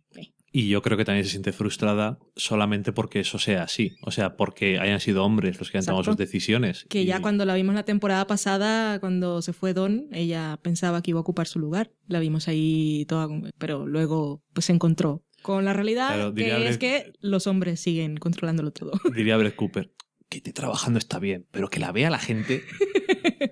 que sea la, la chica mona de los creativos, sí, pero que sea el jefe de creativos, no. Mira que tiene pocos momentos Brett Cooper, pero vaya personaje. Sí, pobre Peggy. Bueno, ahí la tenemos. A ver, a ver cómo cambia la dinámica con la llegada de Don Draper. Que aunque ella no lo quiera de vuelta, yo creo que eh, Lo que espero te digo, que va a discutir con él, va a tener ese enfrentamiento creativo en el que se va a sentir por primera vez en un par de meses desafiada y estimulada intelectualmente y creativamente y va a entrar el va a irse enfadada y va a entrar en la oficina como estoy contenta del fondo no lo quiero admitir Yo quiero ver una reunión de esas de creativos. O sea, todos ellos trabajando ahí en su despacho, pasándolo bien y tal, y luego Don haciéndole el pitch a Lu. no sé cómo va a ser yo eso, me imagino pero me cuando lo, diga me Lu, imagino genial. venid a mi oficina y aparezca Don Draper y le diga las cosas que le dice a los demás o sea llega Don Draper y es que Don Draper no es muy suave para recibir ningún tipo de comentario Pero si no hemos insulta- visto que es cuando quiere y cuando tiene algo en mente se sabe controlar. Pero Vamos a ver cuál Sí, es su pero estrategia. ya ha conseguido lo que quería. Quiero decir, eh, si no ve. No, Sí, no no. necesi- no necesita. Sí, pero. Porque él, vale, él ha aceptado porque es lo que le ofrecen ahora, pero eh, no creo que se quiera quedar con eso. no, a lo que voy es que si no bebe, si no tal, se va a enfrentar a Lu, aunque esté perfectamente lúcido, como diría Megan. O sea que perfectamente- lúcido has, eh, elegido esto y perfectamente lú- lúcido va a elegir enfrentarse con él porque es que no puede, es que son tan diferentes que tienen que chocar. Por supuesto que van a chocar, pero lo que no sé es cómo lo va a manejar Don. Lo que yo no sé es cómo van a manejarlo los demás. No lo sé, porque es que, en fin. Bueno, Stan y Ginsberg y esos, yo creo los que. demás digo los socios. Ah, que eso va a ser complicado ahí. Pero bueno, eso, eso pinta. No sé cómo lo van a llevar. Porque Ginsberg eso y Stan y demás, aunque Stan también le odio un poco, porque Ginsberg Claro. no le ha hecho nada, le ha hecho cosas, perdón, pero le da igual, porque Ginsberg es, es de otro planeta, literalmente, prácticamente. Y aunque Don haya dejado los trabajos de Ginsberg en un taxi, pues al final Ginsberg ha conseguido una nominación a un Clio. En fin, gran momento para Peggy que le dice Ginsberg, no te preocupes, no es que no fueras nominada, es que ni siquiera fuiste considerada. O ¿No sea, estás contenta? Es, es invisible, tal como Pete, que dice, soy invisible. ¿Dónde estoy? En el limbo. Es que me encanta ese momento que dice, es que no estás contenta, ni siquiera fuiste considerada. Por eso no estás nominada. Y es como, gracias, pero ¿qué coño dices? Bueno, el otro que nos queda de comentar sería Betty, Hmm. que vuelve en el tercer episodio y que... Y Bobby. Bueno, Es que aparece poco, pero es que siempre tiene tantas frases. Bobby... Bueno, la última vez que le recuerdo es en el episodio del Planeta de los Simios Sí. y en este episodio. Es que En el episodio del planeta de los simios fue Don ahí pensando, ay, mi hijo que se preocupa por mí, puede pasarme cosas. Y él le dice, uy, es que me da miedo porque si pasa algo y le pasa a, ¿cómo se llama? A Francis, cuando está en la cama. Y Don dice, "Mm". nah, no es tan importante. y el Arguinigros. No sé, cada escena en la que aparece hay que reconocer una cosa. Le ponen... En este episodio tiene varios momentos que es como... ¿Por qué son frases tan perfectas? Primero, cuando va la profesora Pechugas y le dice, ¿qué tal? Veo que alguien se está llevando bien. Estamos teniendo una conversación. Porque alguno podría decir, joder, qué mal actúa ese chaval. Pero es que le pega tanto al personaje Sí. ser así de inepto, no sé, y de ingenuo y No, de es que es niño. bello. Es que es todo. Y luego dice, "Ah, ojalá fuera ayer. Sí, es gran frase, ya lo puse en Twitter. Pero bueno, vamos al pasado. Al pasado no, vamos al inicio de. Betty. Tenemos a Betty hablando con su amiga, que ahora no me acuerdo el nombre, Sí, bueno, pero ya la, la conocemos de sobra. sí, que habíamos dejado de verla, no sé yo si desde la cuarta temporada, pero es que bueno, no viven en la misma ciudad. No, estaba pensando, creo que desde la cuarta. Yo creo que sí. Creo que sí. Y bueno, tenemos ahí, es que me acordé mucho de la mística de la feminidad, Porque es que Betty es el paradigma de, de ese... Sí, old fashion. Y no, y es eso que habla el libro, el libro de Betty Friedan, que habla de todo, que habla de todo ese problema de insatisfacción de las mujeres de la época. El libro fue publicado en el 63 y habla, pues, básicamente de las mujeres de finales de los 50. Que Sí, es, pero- es todo lo que hemos visto de Betty desde que, desde que la conocimos en la serie. Que era, es esa sensación de insatisfacción constante de nada me llena y no sé cuál es mi papel en el mundo. Soy madre y esposa de mi marido y lo apoyo en lo que hace y eso debería llenarme, pero no lo hace.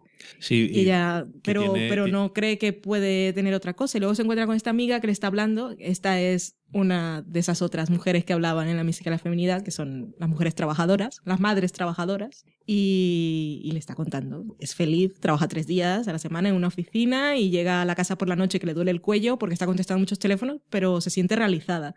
Y Betty pensaba que la recompensa de todo eso eran los hijos. Pero claro, los hijos luego crecen, que en ese libro también dicen eso, que hay mujeres que se dedican a tener un hijo y luego otro y luego otro, porque conforme van creciendo, pues necesitan un pequeño al que dedicarle que el tiempo. ya lo habíamos visto en... Bueno, sí, le dice, pero luego se van y tienes tiempo libre. Eh, que ya lo habíamos visto en otro episodio, que Betty dice eso de que no la quieren. Mm. Y, es, y- pero mira a Jean, ya crecerá. Es Sí, que, pero es que- encaja pero- perfectamente con lo que estás diciendo tú del libro. Sí, pero, pero es que Bobby la adora. Si Bobby está Sí. contentísimo porque está con su estaba madre. súper orgulloso cuando le dice, voy yo contigo. Estaba, ¿en serio? Y en ¿Vas el a venir autobús conmigo en el con autobús Luego ese mierdas?". momento que estaba buscando el GIF y no lo he encontrado aún, el de Betty bebiendo leche. Sí. Porque ella también, luego, después de esa conversación, dice, pues voy a ser madre de verdad y encuentra la excusa. Si, en otro, si no hubiese ido a comer con su amiga, la que hubiese ido a la excursión Ah, habría sí. sido la chica La que los cuida. Pero dice, voy a ir yo y está ahí, contenta, se siente admirada además por la profesora y está la otra madre allí y digo, sí, voy a beber leche yo, qué, qué guay todo. Y luego por la chorrada de que el niño le da su sándwich a la que además ahí se ve que Betty en realidad, no todas las mujeres tienen instinto maternal Ujú. y Betty no, lo tiene. Betty no tiene. Porque le dice Bobby que le dio el bocadillo a su amiga porque no tenía y lo que piensa una madre es, "Joder, pobre niña, su madre no le ha dado bocadillo, tienes algo más, se lo damos. Y Betty lo que hace es molestarse porque era su bocadillo. No, no, claro, ese es el momento que hacía, quizás hacía unos episodios que veíamos a Betty que no tenía un momento tan claro, que no digo que no haya ocurrido, de eso que tenía y que ha tenido siempre Betty, de que es muy infantil en algunas, en algunas, en cómo maneja ciertas cosas. Y es como, "Mm, como Pete tiene a veces también. Mm. Eso de era un día perfecto y lo ha arruinado. Porque ha cambiado. Y además el momento de vas a comer, dice, antes tenía hambre, pero ahora no. Te lo estoy diciendo a ti, Poppy. Sí. que es cuando él dice, quiero que sea ayer.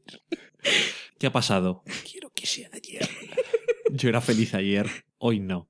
Que, a ver, uno puede decir, es que este Bobby. Claro, Betty le dice, tiene eso que es, es muy infantil y al mismo tiempo es muy inepta como madre en el sentido de que, es que esto suena muy mal, pero en el sentido de que trata a todos los niños como en ciertos momentos, cuando tienen una cierta edad, les trata como si fueran adultos en ciertas cosas, o espera que se comporten como adultos. Entonces, por eso el momento que tiene con Sally la temporada pasada en el coche, parece que están ahí, la puede tratar como una mujer, de alguna forma, y como Sally está en esa edad en la que asumo, yo nunca he sido una niña de 13 años, pero asumo que prefiere que la traten como un adulto que como a una niña.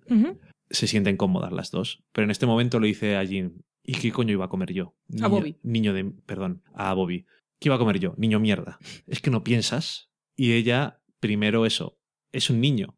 No sé cuántos años tiene Bobby, pero ocho, Mm. bueno, no sé, es un niño y hace tonterías como, o no piensa en ciertas cosas, como puede hacer un niño. Pero lo que dices tú, que en vez de ver el potencial del bueno que puede tener eso, lo ve como si fuera la hermana suya. Sí. Y es como, ¡ay, hago mi bocadillo, me dejo! Y luego aparte lo lleva a su terreno. Tiene una mezcla de reacciones muy infantiles con reacciones muy adultas, con traumas muy adultos, que es eso de se lo toma tan a pecho como no me quieren cuando Bobby había estado todo el episodio adorándola y lo único que ha hecho ha sido hacerle sentir mal.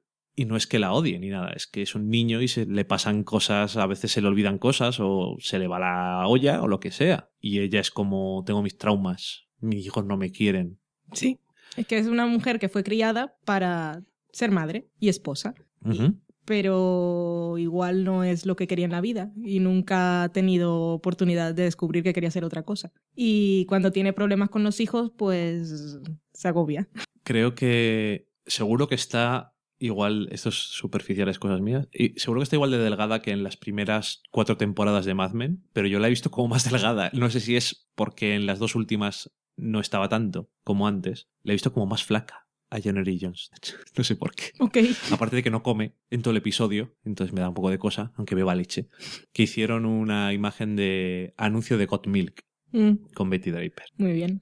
Que luego vimos, luego no, vimos hace unos días un vídeo, un programa de Charlie Rose en el que iban Sí. los actores a hablar, creo que era antes de la quinta temporada, Sí, antes del estreno de la Y quinta. Matthew Weiner, Matthew Weiner decía que él no entendía por qué la gente no le caía bien Betty, pero no solo eso, sino que su personaje estaba inspirado en su madre. Ajá. Es, es una mujer, es una mujer con conflictos y vale que a veces nos puede parecer niña, pero yo es que desde que revisionamos y sobre todo leyendo el libro este y ahora escuchando eso a Matthew, mi amigo, que tengo aquí una hoja con sus apuntes pe- pegada en la, en la pizarra, eh, es que es un personaje que puede ser difícil y que la gente no está acostumbrado porque está como fuera de época, pero es que yo como mujer la entiendo. Igual no tendría sus reacciones porque ya tiene otro tipo de traumas y también tenía problemas con su madre Y un poco de abandono y su relación con Don pues tampoco es que fuera la cosa más maravillosa del mundo.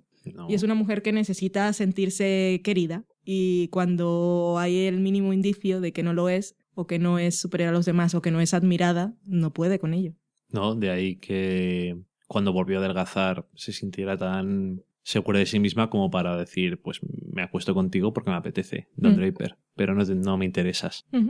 En fin, eh, así en general, no creo que vaya a ser nada nuevo. Nos han gustado los episodios. Sí.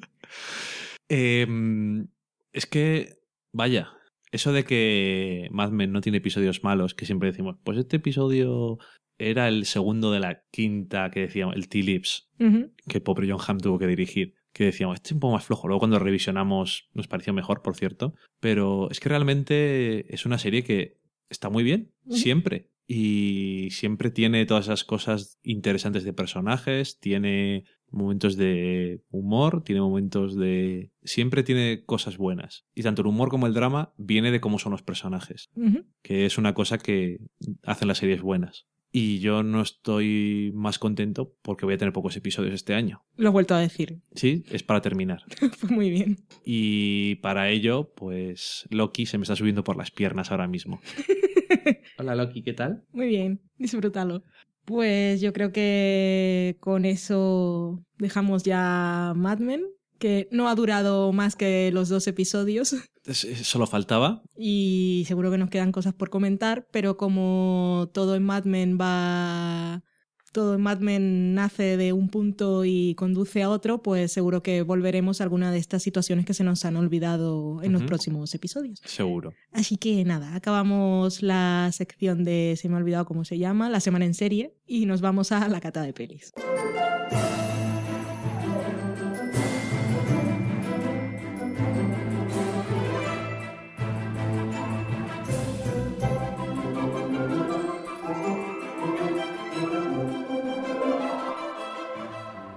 En la cata de pelis de esta semana hemos visto In Your Eyes, que es una película, como os habíamos dicho ya, escrita por Joss Whedon. Yo soy muy fan. Es el señor ese que para algunos ha dirigido Los Vengadores, pero que también creador de series como Buffy, serie preferida. Anyway, él está producida por su productora. Tiene una productora que se llama ahora, creo que es Bellwether, La que tiene con su mujer. Sí, que es una productora pequeñita que hace proyectos de muy bajo presupuesto, que cuando la entrevistan nunca dice cuál es. Ya os comentamos la primera película que salió de esta casa productora, que era la de Muchadu... Much Ado About sí, About Nothing. La basada. Bueno, Eh, no. la obra, La obra de Shakespeare. en- un poco en la actualidad, que nos gustó mucho y está muy bien. Y que cuando piensas en el presupuesto, puedes pensar que es ínfimo, porque la rodó literalmente en su casa con sus amigos a los que les habrá pagado, pero que la rodó en un fin de semana. O sea que les no habrá- hubo muchos gastos. Les habrá pagado por eso de los sindicatos. Sí, lo obligatorio, porque además se lo pasan muy bien.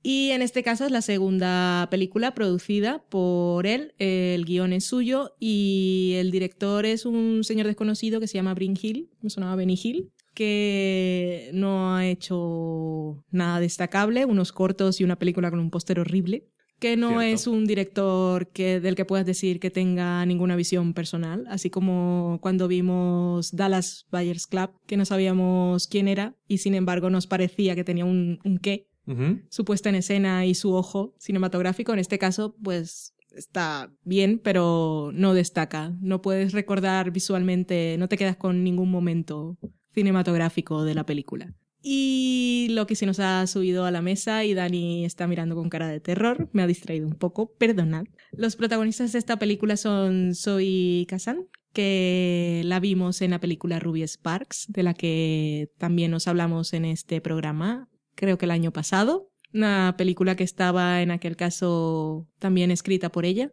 Y su coprotagonista es Michael Stan David, que para los que hayáis visto The Black Donnellys, era uno de los hermanos Donnellys en aquella serie.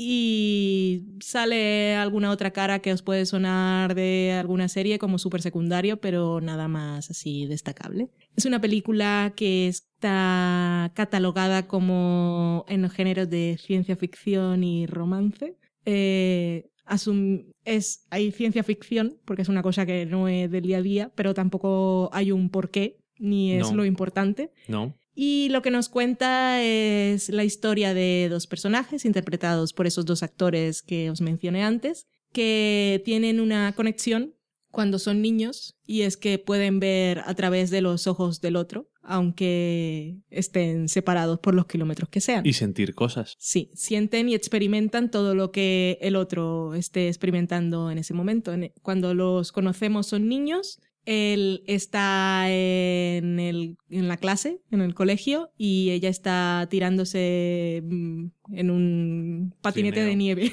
un trineo, Trineo. gracias. y se va a estampar contra un árbol y él está viendo cómo se va a estampar contra un árbol y se estampa y se cae del pupitre del colegio. Así que la conexión es a este nivel de real y profunda. Y ya luego los conocemos siendo adultos. El, tal como lo vimos en el colegio, iba con los chicos malos. Era un chico listo que ocultaba sus notas de A ante sus amigos, que eran los chungos y torpes y brutos.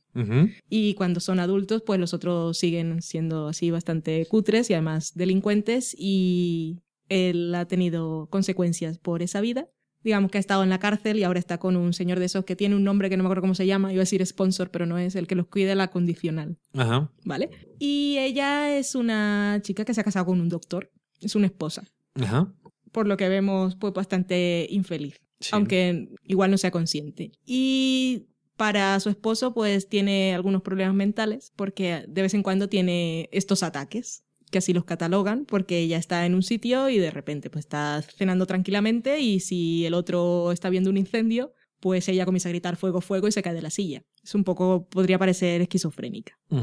Es muy comprensivo el marido. Sí, es un hombre muy comprensivo. Es un hombre, pues podéis recordar, si habéis visto Mad Men, pues un personaje con el que se encuentra Pete en un tren que tiene una esposa. Pues más o menos de ese estilo.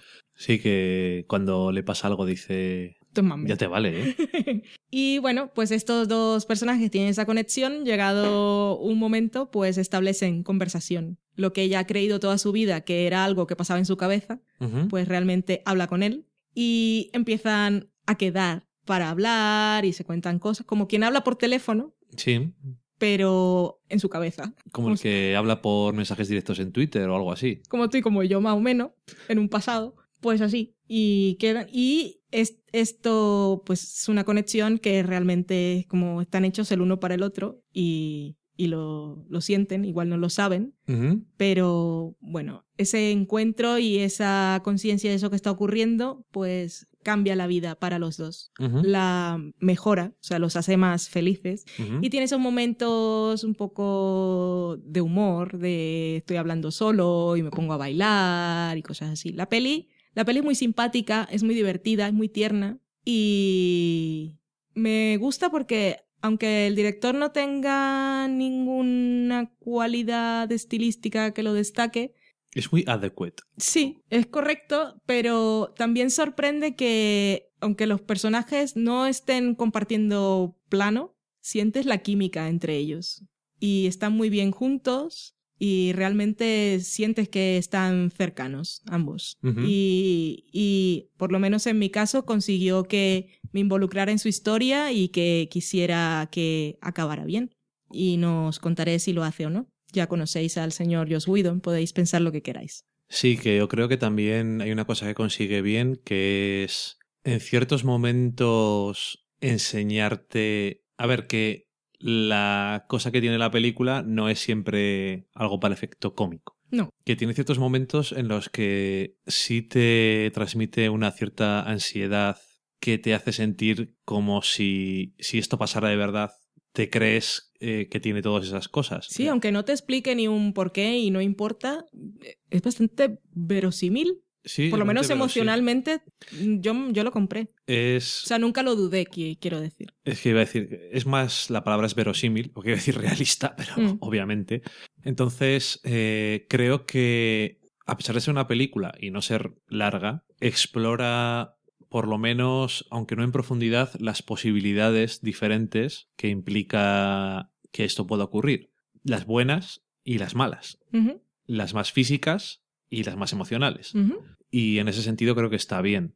Es una película que en algunos momentos dices, esto, se nota quién la ha escrito, porque tiene ciertas cosas que se nota muy Joss Whedon. Luego al mismo tiempo también te da la sensación de que es un poco, tengo una idea, yo por una cosa voy a hacer un guion. Y yo creo que si la película consigue estar bien es porque, sobre todo es porque los dos actores, eso, es, te caen simpáticos, te caen bien, tienen buena química a pesar de no estar juntos y son muy, son muy monos, Son adorables. son bastante adorables y, no sé, te gustan Ujú. de alguna forma. Creo que en este caso es básicamente fundamental. O sea, esto si no, si no te gustaran o no te creyeras una posible relación entre ellos, aunque sea a distancia, entre comillas, no funcionaría nada la película. O funcionaría, pero peor. Y eso es uno de los buenos méritos que tiene la película y los dos actores protagonistas. Y como están escritos los personajes, yo creo que es lo que mejor funciona. Y hay que, si hay que darle algo de crédito a la película, es que eso, que te vende muy bien emocionalmente las cosas, no hace ningún intento de explicar nada, ni falta que hace, como dices tú. También es eso, una película que dices, bien. O sea, no te arrepientes de verla. Tiene momentos bastante buenos. Te da un poco de pena que con una premisa así no se puedan hacer cosas más creativas en el sentido visual. es que con otro director esta película habría sido un peliculón. Ahora es una historia tierna y... pero... A ver, yo creo que dirige bien a los actores, pero muy poco más. Sí. Porque. Con un, con un... Incluso aunque fuera el mismo Joss Whedon, que de vez en cuando creo que es mejor guionista que director, pero aún así cuando dirige cosas eh, tiene mucho sentido lo que hace y siempre piensa en contar bien la historia, pero aparte le gusta probar cosas y hacer... Creo que si tuviera más tiempo, algo que obviamente no tiene porque está bastante ocupado, él lo hubiera quedado mejor. Hmm.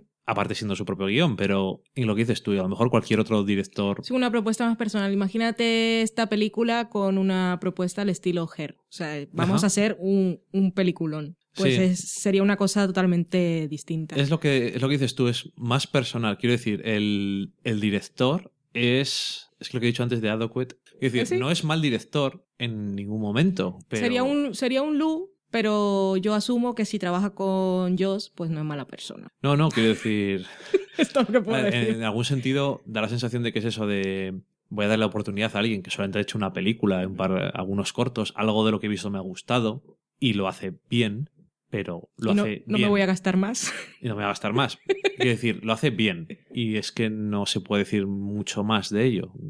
En ese sentido da un poco de pena. Luego, en otras cosas, la película, pues. Quiero decir, tampoco es el guion de Joss Whedon que intenta descubrir el fuego. No. Pero intenta hacer una película buena y que no es tampoco la típica película de comedia romántica No. o de romance entre dos personajes. Y sin decir spoilers, no podemos contar nada más. No. Me ha parecido bien. Eh, solamente decir que la, eh, intentamos verla en, Vim- en Vimeo. Pero Pagué, porque... Pagamos, sí. Sí, Bueno, hay eh. principios y yo todo lo que hace ellos al margen de la industria, yo colaboro. Porque sí, porque apoyo su talento y porque soy súper o sea, fan. Me da igual lo que haga. Compramos la película en HD en Amazon cuando salió Machado About Nothing. eh, compramos esta película en Vimeo On Demand. Y ambas hemos tenido que verlas Y, descargadas. nos las- y ambas nos las hemos descargado. Pero antes pagamos. En, en este caso lo vimos sin subtítulos, Mm. pero decir que en Vimeo. Bueno, no traemos sin subtítulos porque entendemos inglés. Los subtítulos en Vimeo está muy bien que hay como siete ocho idiomas. Sí, como un DVD. Está. No, ojalá. Y no hay... Ojalá. No, quiero decir, como los DVDs que traen muchos idiomas. Eh, y en no- este caso ha sido realmente distribución a nivel mundial porque no hay problemas de restricción geográfica como suele haber en otros Sí, casos. bueno, en Vimeo no hay de eso. Entonces, bueno, que ojalá hubiera DVDs que tuvieran Mm. tantos subtítulos. Porque normalmente ya sabes que hay ciertas versiones que dices, aquí hay español, pero esta la versión británica no tiene. La versión que tiene español es la que tiene polaco, danés, Cierto. sueco y... En fin, bueno, eso, tiene subtítulos en todos los idiomas. El formato de los subtítulos es de... Creo que son... Y mira que yo ahora me dedico a hacer subtítulos, pero no tiene nada que ver. Como espectador, son creo que los peores subtítulos que he visto nunca en ninguna plataforma. ¿Por qué? Te digo, así en general. Por ejemplo, en Amazon hay subtítulos y tiene una herramienta en la que tú puedes Sí. poner el color que quieras, tamaño que quieras, La- el tipo de letra posición, tipo de letra. tal. Aquí en Vimeo no hay ninguna opción de para los subtítulos y dices, bueno, si son subtítulos normales, no hay ningún problema. ¿Qué problema tienen los subtítulos? Aparte de todo lo demás. Salen eh, con fondo. Sí, hay una franja gris traslúcida que ocupa el- la quinta parte de la pantalla inferior. eh, innecesario y eso no lo hace nadie. Mm. Es como si pones el teletexto sí. que tiene ese fondo negro. En ese caso es totalmente opaco, pero es que es casi así de retrógrado. Y lo peor de todo es, sin duda alguna, el formato. O sea, en vez de salir las frases cuando habla alguien, eh, salen todos seguidos, separados con un símbolo. Es incómodo y el que no entienda inglés va a decir socorro. Y además, si entiendes inglés, te da cosa quitarles porque dices, bueno, siempre está bien por si acaso no entiendo algo, porque alguien a lo mejor dice algo en un acento y por si acaso no me entero, pero como están con fondo, no puedes ignorarlos. Y es y realmente distrae lo malos que son. eh, Y al final fue mejor quitarles. Eso y que yo lo siento, pero hemos probado con dos ordenadores distintos y Vimeo en alta definición va mal si no tienes un ordenador muy bueno, supongo, o uno nuevo. Nosotros no tenemos ordenadores nuevos porque no tenemos dinero, pero vaya, eh, Netflix y Hulu se ven bien. Y si Hulu- Netflix se ve perfecto, porque Netflix... Super HD. Mm, Yo creo que de Netflix no voy a quejar nunca porque es la mejor plataforma online que he visto de Sí. streaming, jamás. Amazon se ve bastante mal, Mm. hay que verlo también en el navegador. Pero bueno, eso era más cosa del ordenador, creo. Y lo probamos en dos ordenadores distintos y si Hulu a veces no está en alta definición, por lo menos es fluido, Sí. que es una cosa que yo le diría a todas las... eh, Señores empre- plataformas. Señores de plataformas de streaming, si no se puede ver mejor, baja la calidad, pero para que siempre vaya a ritmo Mm. perfecto. Porque no hay cosa peor que ver planos o gente andando y que las cosas se ralenticen. Y esto lo vimos en dos ordenadores y ordenadores en los que vemos cosas en 1080. Sí, y el sonido viajaba más rápido que la luz.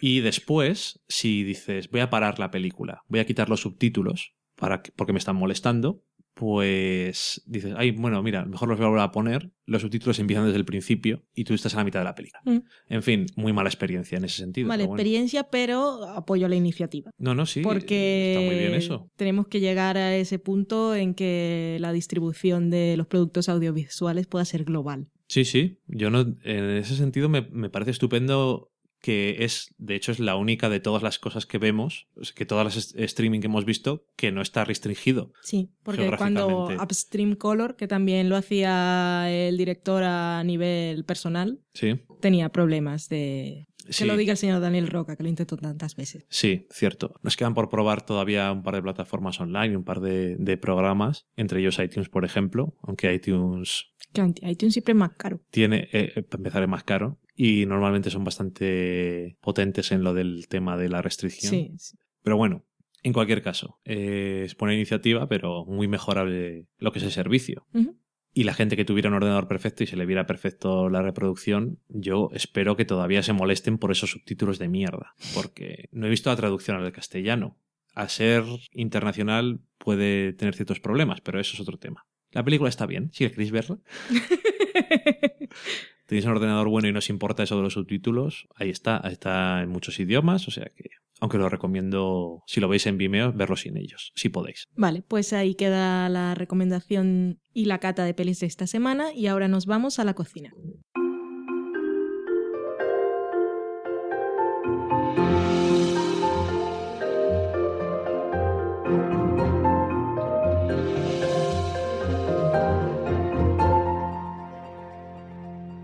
Y para la cocina esta semana os traemos una receta de la serie Aníbal, que puede ser muchas cosas, entre casi todas, muchas buenas, pero sus planos de porno comida, food porn, son bastante destacables, que sabemos que el señor Aníbal es un caníbal y sabemos de dónde, la procedencia de la carne de sus platos, pero aún así no podemos dejar de pensar que son realmente apetitosos. Sí, yo ya que tengo que comer a una persona, prefiero comerla así. Sí, si algún día tengo que comer persona, quiero que cocine Aníbal, por supuesto. Sí, Nunca lo cocinaré yo. vale. Y en este caso os traemos la receta del osobuco, que creo que fue del primer episodio de esta segunda temporada.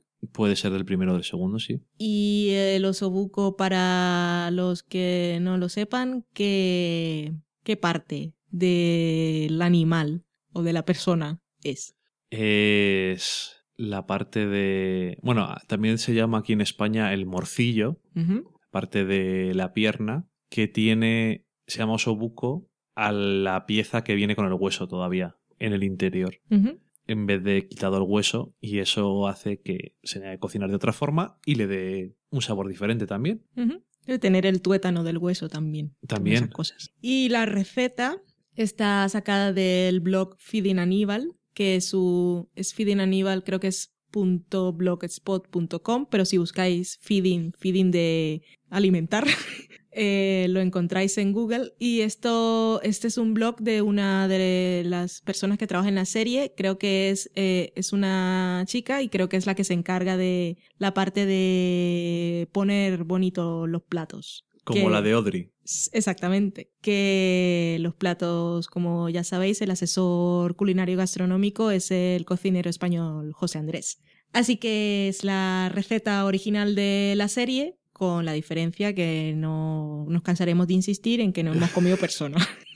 No te vas a cansar de insistir. no, por decir la receta de Aníbal, qué buena estaba, pues no. Entonces, vamos a contaros. Necesitáis el pues osobuco, que podéis encontrarlo ya cortado en bandejas, por lo menos aquí en España, en los supermercados, o si no, pedirlo a vuestro carnicero de confianza. Necesitáis seis piezas de osobuco, es una receta para dos personas, 125 mililitros o media taza si tenéis medidores americanos de harina, sal y pimienta. Necesitáis también 30 mililitros o dos cucharadas de aceite de oliva, 250 mililitros o una taza de cebollas cortadas, 250 mililitros o una taza de zanahorias, también cortadas en rodajas de más o menos mm, entre medio y un centímetro.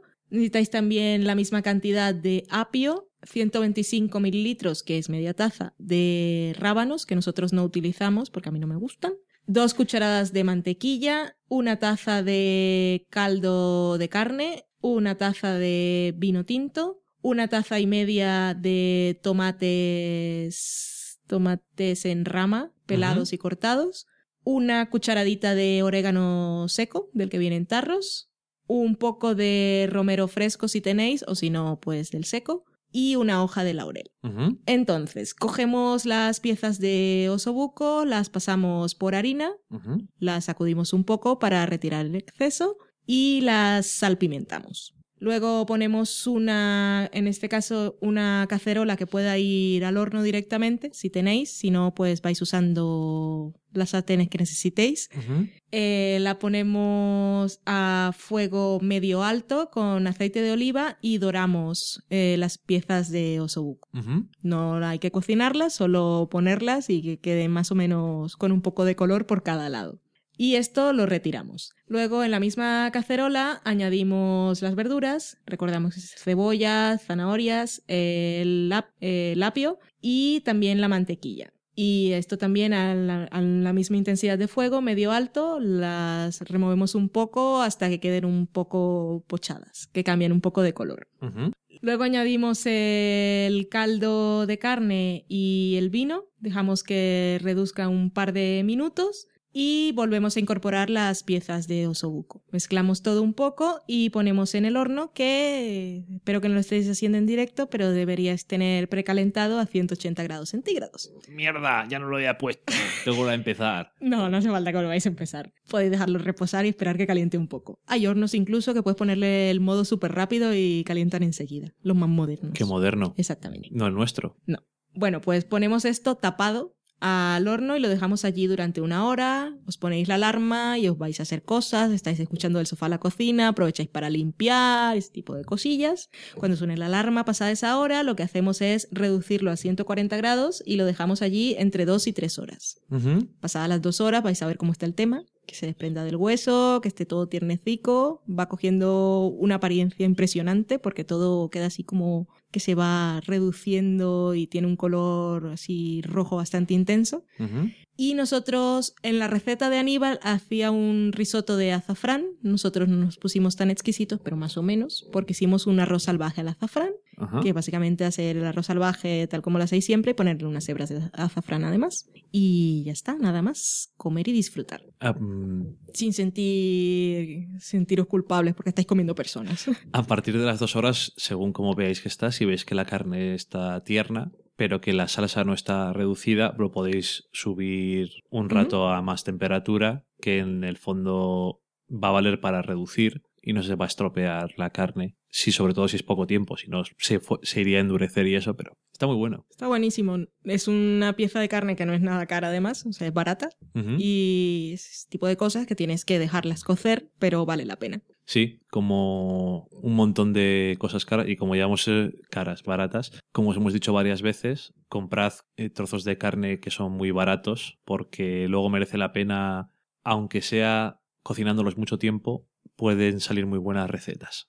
Y Merece la pena. Sí, sí que lo merece. Así que ahí tenéis la receta de osobuco y podéis mirar el blog que os hemos comentado y probar la receta que os- más os apetezca. Y no matéis a nadie. Por favor, no comáis personas. Dejamos la sección de la cocina, ponemos una promo y nos vamos a la sobremesa. Hoy tenemos con nosotros a un miembro de la comunidad zombie. ¿Cómo ve usted el panorama actual para el colectivo al que representa? Qué duda cabe que el momento de la sociedad a día de hoy nos es favorable, en gran medida por la presión que ejercen nuestros sindicatos, sobre todo en la zona de la yugular y el estómago. Una de las principales preguntas que se hace la gente es ¿cómo escogen a sus víctimas? Establecemos unas prioridades. Los primeros, los veganos. Por lo de mirar por el colesterol y los triglicéridos. The Walking Dead Tertulia Zombie, el podcast donde friqueamos sobre la serie de la AMC. Puedes escucharnos en iTunes, en iVoox y también en nuestro blog fansfiction.es.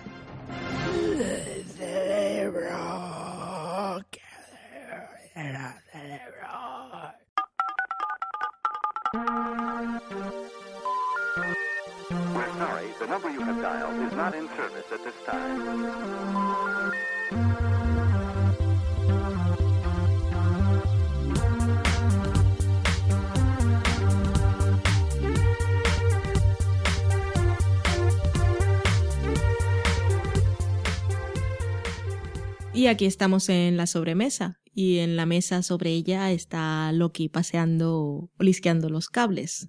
Pero como no podéis ver eso porque esto es radio, os lo perdéis porque es muy mono. Vamos a comentar lo que nos habéis dicho y los mensajes que nos habéis hecho llegar durante estos últimos días. A ver, Dani, ¿con qué quieres empezar?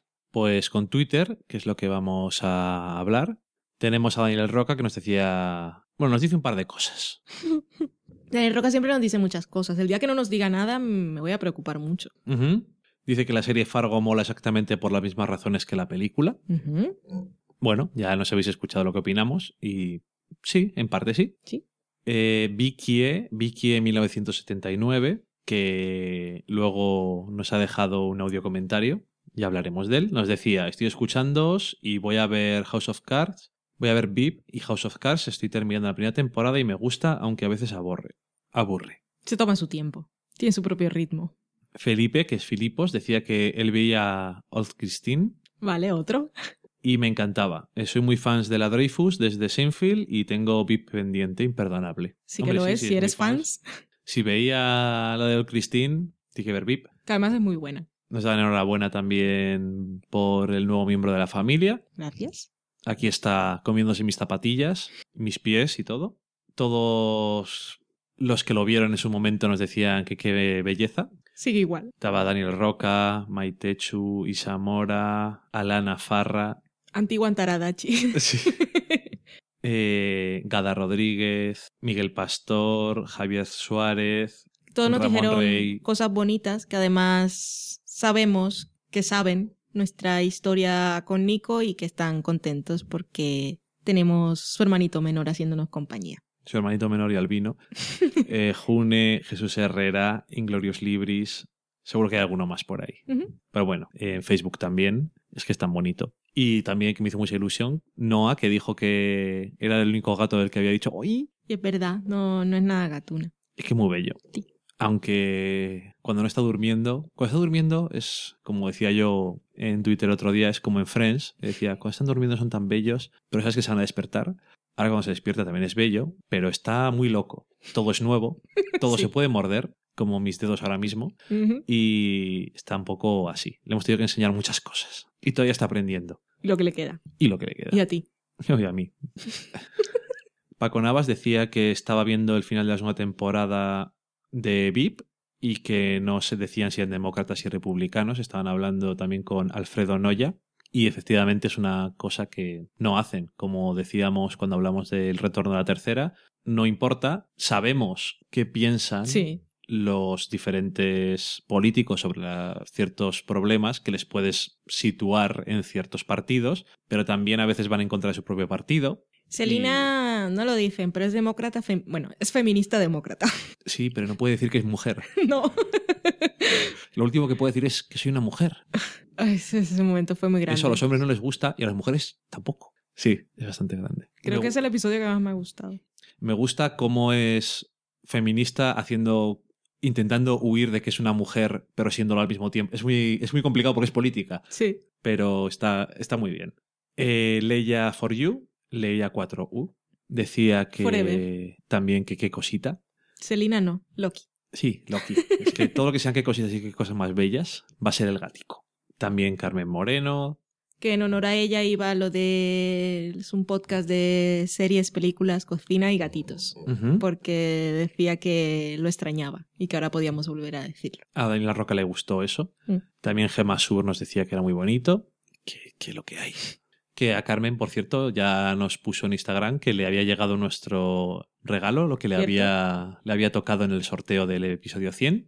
Y nos alegramos de que haya llegado. Yo cuando dejo las cosas en correos, Que sea lo que Correos quiera. sí, pero bueno, decidí no mandarlo eh, pagando más como urgente, porque he tenido experiencias muy extrañas. Si estáis en España, si alguna vez decís, "Ah, mandarlo por urgente y tal a otra provincia, va a llegar antes, algunas veces, Sí. mandándolo por correo ordinario, y es muy extraño. Pero bueno, en fin. eh, Es que el de correo urgente lleva más etiquetas, entonces los funcionarios tardan más en leerlos y procesarlos. Un saludo a todos los funcionarios. De correos.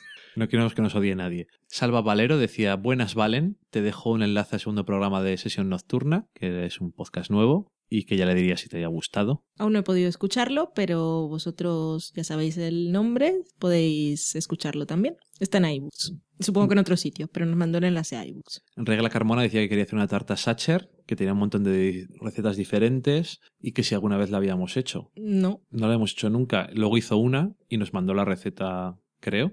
No hemos revisado el email, pero dijo que la mandaba. Si no lo ha hecho, pues ya se lo recordamos. Pero lo que nos, sí nos mandó fue la foto y estaba bastante apetitosa. Le salió Sí. bastante bien. Carmen decía, a mí sí me gusta el Bloody Mary, pero eso sí solo en desayuno o brunch. Borracha. Yo lo de brunch, bueno, pero lo de desayunar con vodka, Es muy Don Draper. te lo mirar.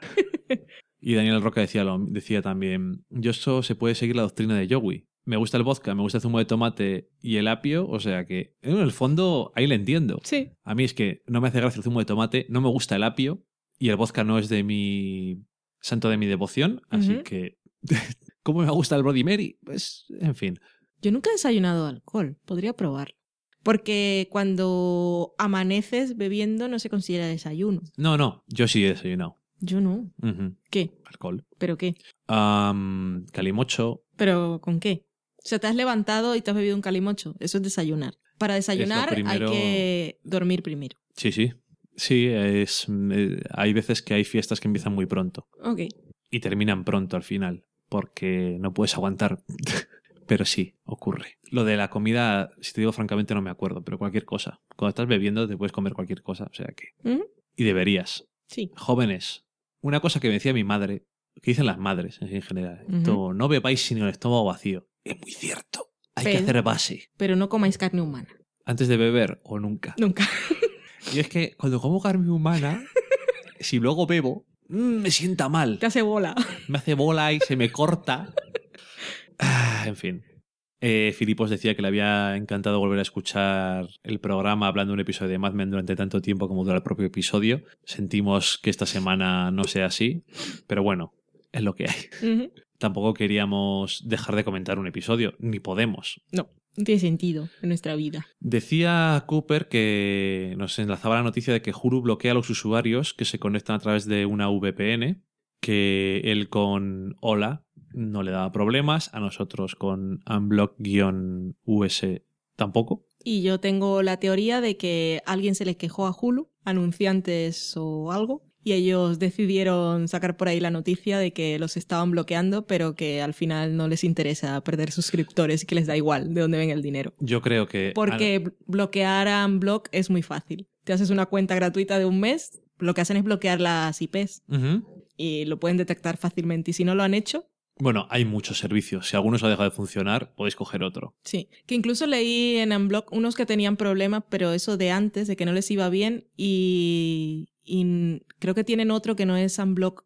US, que es el Estados Unidos, sino que también tienen uno en Australia o algo así. Bueno, que hay miles de maneras, que si queréis seguir siendo piratas legales, se puede. piratas legales. Que yo creo que los anunciantes no, porque a los anunciantes les gusta que lo vea mucha gente. Serían en Bueno, todo las caso las cadenas, productoras. Mm. Y ni las cadenas casi. Yo creo que serían las, las productoras, Ok. O estudios. los estudios. Esto, yo esto no lo he vendido para más que para aquí. Mm. A ver qué haces. Mal. Esto- Por lo visto, no les, les importa. Que aún no saben cómo funciona el mundo. No, y va a costar. Eh, Filipos decía también que Francesca era muy tierna y Matt también a su forma, que a los dos le gustaron, que la última le pareció especialmente un pelicurón. Lo es. A mm, Daniel Roca ya nos había dicho que le gustaba. Ujú. Que por cierto, otro día leí una crítica de el señor Bollero en el país, un clásico de la crítica cinematográfica española y no siempre por las mejores razones. Ya hace años que no leo nada del bollero. Cuando lo leía, lo leía en el diario. Hace hace un montón de tiempo que no, no cojo pues, papel. Estaba haciendo una crítica sobre otra película y creo que se pasa más tiempo poniendo a parir a Francesca que a Ok. la propia película de la que están hablando y al tema de las cosas indies y tal. Pero bueno, quien esté en España y sepa o haya leído alguna vez o le haya escuchado alguna vez hablar de películas, sabe cuál es, que tiene unas visiones muy suyas, aunque hay que decir, no se corta. Le gusta ser polémico. Es su personaje. Sí, pero quiero decir, no se ve ahogado por presiones editoriales o lo que sea. Dice lo que le da la gana. Porque es un personaje. Por lo menos, si sabes a lo que te atienes, lo que decimos siempre, sabes de qué pie coge a cada uno, Mm, puedes saber incluso con él, Sí, te puede ayudar. Mm. Esta película la odió, me va a encantar. sí. ¿Sabes? Aunque es una cosa o la otra, pero en fin. Yo siempre le recuerdo un documental que hizo Canal Plus hablando de The Wire y decía que era lo mejor que se ha hecho nunca. Y luego me fastidia porque dice otras cosas que no estoy muy de acuerdo con él que digamos. Pero bueno. Eh, hablando de lo de Hulu, también decía eh, John Camps que había leído eso y que él solamente tenía Netflix y usa Unblock Us, igual que nosotros, no había tenido problema. Netflix tampoco le veo muy liado con eso porque está en otras cosas. De todas Y además formas, está en tantas partes del mundo que Sí. también le da un poco igual. Sí, efectivamente. Y en cualquier caso, le habíamos contestado que no habíamos visto Hulu ese día. Lo había visto yo, para echarme la siesta había visto Cosmos en Hulu. Mm. Con esto, por cierto, eh, creo que Marina no nos escucha, No. pero la primera vez que dije que te dormías la siesta, que es una siesta de calidad, se ofendió un poco. Tengo que decir que Cosmos, si no lo habéis visto ninguno, a los que os gusten las cosas de eh, astrofísica, cosas de la historia de la ciencia sobre todo, Pues está muy bien y muy interesante. Está súper bien, es muy didáctico. Hasta que me duermo. Pero es que ese tipo de narraciones a mí me dan sueñito. Pero es que me siento cómoda. Que no, me me parece, me parece bien, con otras cosas no te duermes, No. es lo que hay. Y eso, que simplemente decirlo, que no vamos a hablar de ella, pero que está está súper bien. Que por esto me acordé de ti en el último episodio porque hablaba mucho de a ciertas mujeres que eran anónimas en la historia de la ciencia y decía el tío, ¿a que no la conocéis el nombre? Me pregunto por qué. Yo lo dejo ahí. En fin. Daniel Roca decía que escucharnos salía caro. Espero que, digo al principio, espero que no lo diga por haber donado a nuestra causa, pero no, es porque se compró el pack de las 10 temporadas de Friends, pero por lo que veo en la foto por lo menos está un 30% de descuento. Muy bien. Que él Hay- decía que no era, que había visto alguna cosa y tampoco mm, emocionado Yo demasiado. solo digo, no habiéndose emocionado demasiado y no habiendo visto mucho, escuchas nuestras 5 horas de Friends y yo creo que es como un lavado de cerebro. Es un naranja mecánica. Aunque sea por contradecirnos. Sí, oye, y si puede, eh, la verdad es que hay packs muy buenos de Friends. Sí. Y hablando de Friends, aprovechamos para saludar a Jesús, Jesús Herrera, que tenía su papi en el hospital y le había llevado la primera temporada de Friends para que no se aburriera y cuando lo volví a leer al segundo o tercer día ya iba su padre por la cuarta. Mira, eso no está nada mal para entretenerse en sitios tan desagradables como el hospital. Así que nada, esperamos que todo vaya bien, que se mejore. Un saludo a todos los que trabajan en un hospital, pero lo digo por la gente que está ingresada. sí, Es que me da la sensación de que todo lo que digo suena mal. ¿qué va? Bueno, se lo dices tú, que estás todo el día escuchándome hablar. Eh, y luego tenemos a Lupin, que era Vicky de 1979, que nos mandó un audio comentario. Por favor, que nos han mandado cinco, cuatro, que no cuesta nada mandarlos y nos gusta escucharos, igual que nos escucháis a nosotros. Es ilusión. Así que vamos a ponerlo y le respondemos. Vale. Hola, os empecé a escuchar el programa, llevo varios programas y bueno, me parece bastante interesante y creo que sois bastantes objetivos. Eh, las críticas de las películas me gusta bastante cómo las hacéis y bueno, pues Lo seguiré escuchando poquito a poco, a ver si me pongo al día. Me ha tratado bastante, pero bueno. Y me gustaría sobre todo, a ver si puedes hablar de Hotel Budapest y de dos, para mí, de una serie, a ver, hay una, dos... Hombre, Mujeres Esperadas me gustaría que se lo hubieras visto, que me des una opinión. De Wits, de la serie de la show, de Showtime, que me encantó. Y eh, de una serie muy antigua que se llama Yo Claudio. Comparando la serie de romanos y todo el tema de romanos, ¿qué, ¿qué os parece? La serie Yo Claudio. Bueno, espero que si lo oís, pues nada, que me lo comentéis. Si no, lo seguiré escuchando. Nada, que me alegro del programa que hacéis y seguir así. Gracias. Pues lo primero esperamos que te mejores, que nos has dicho que estabas constipado, aunque no se te escucha especialmente, pero realmente tampoco conozco tu voz, así que no sé qué tan diferente es. Em, gracias por llegar Sí. al programa y por decirnos que te gusta y por querer seguir escuchando. Hotel Budapest, yo tengo muchas ganas de verla, Gran Hotel Budapest, pero nuestro que vivimos en Burgos no tenemos la suerte de tener cines con versión original subtitulada y somos, vamos a decirlo, radicales con ese tema, así que ya la veremos cuando tengamos oportunidad. Tampoco tenemos tiempo ahora que a veces nos íbamos a Madrid a ver alguna película, pero con el trabajo de Dani y ahora que tenemos gatito bebé las cosas se nos complican, así que ya la veremos. Si tú la has visto, dinos qué te pareció. Y sobre las series que nos comentas, Mujeres Desesperadas y Wits, hablaré primero. Am, Mujeres Desesperadas, yo fui muy fan.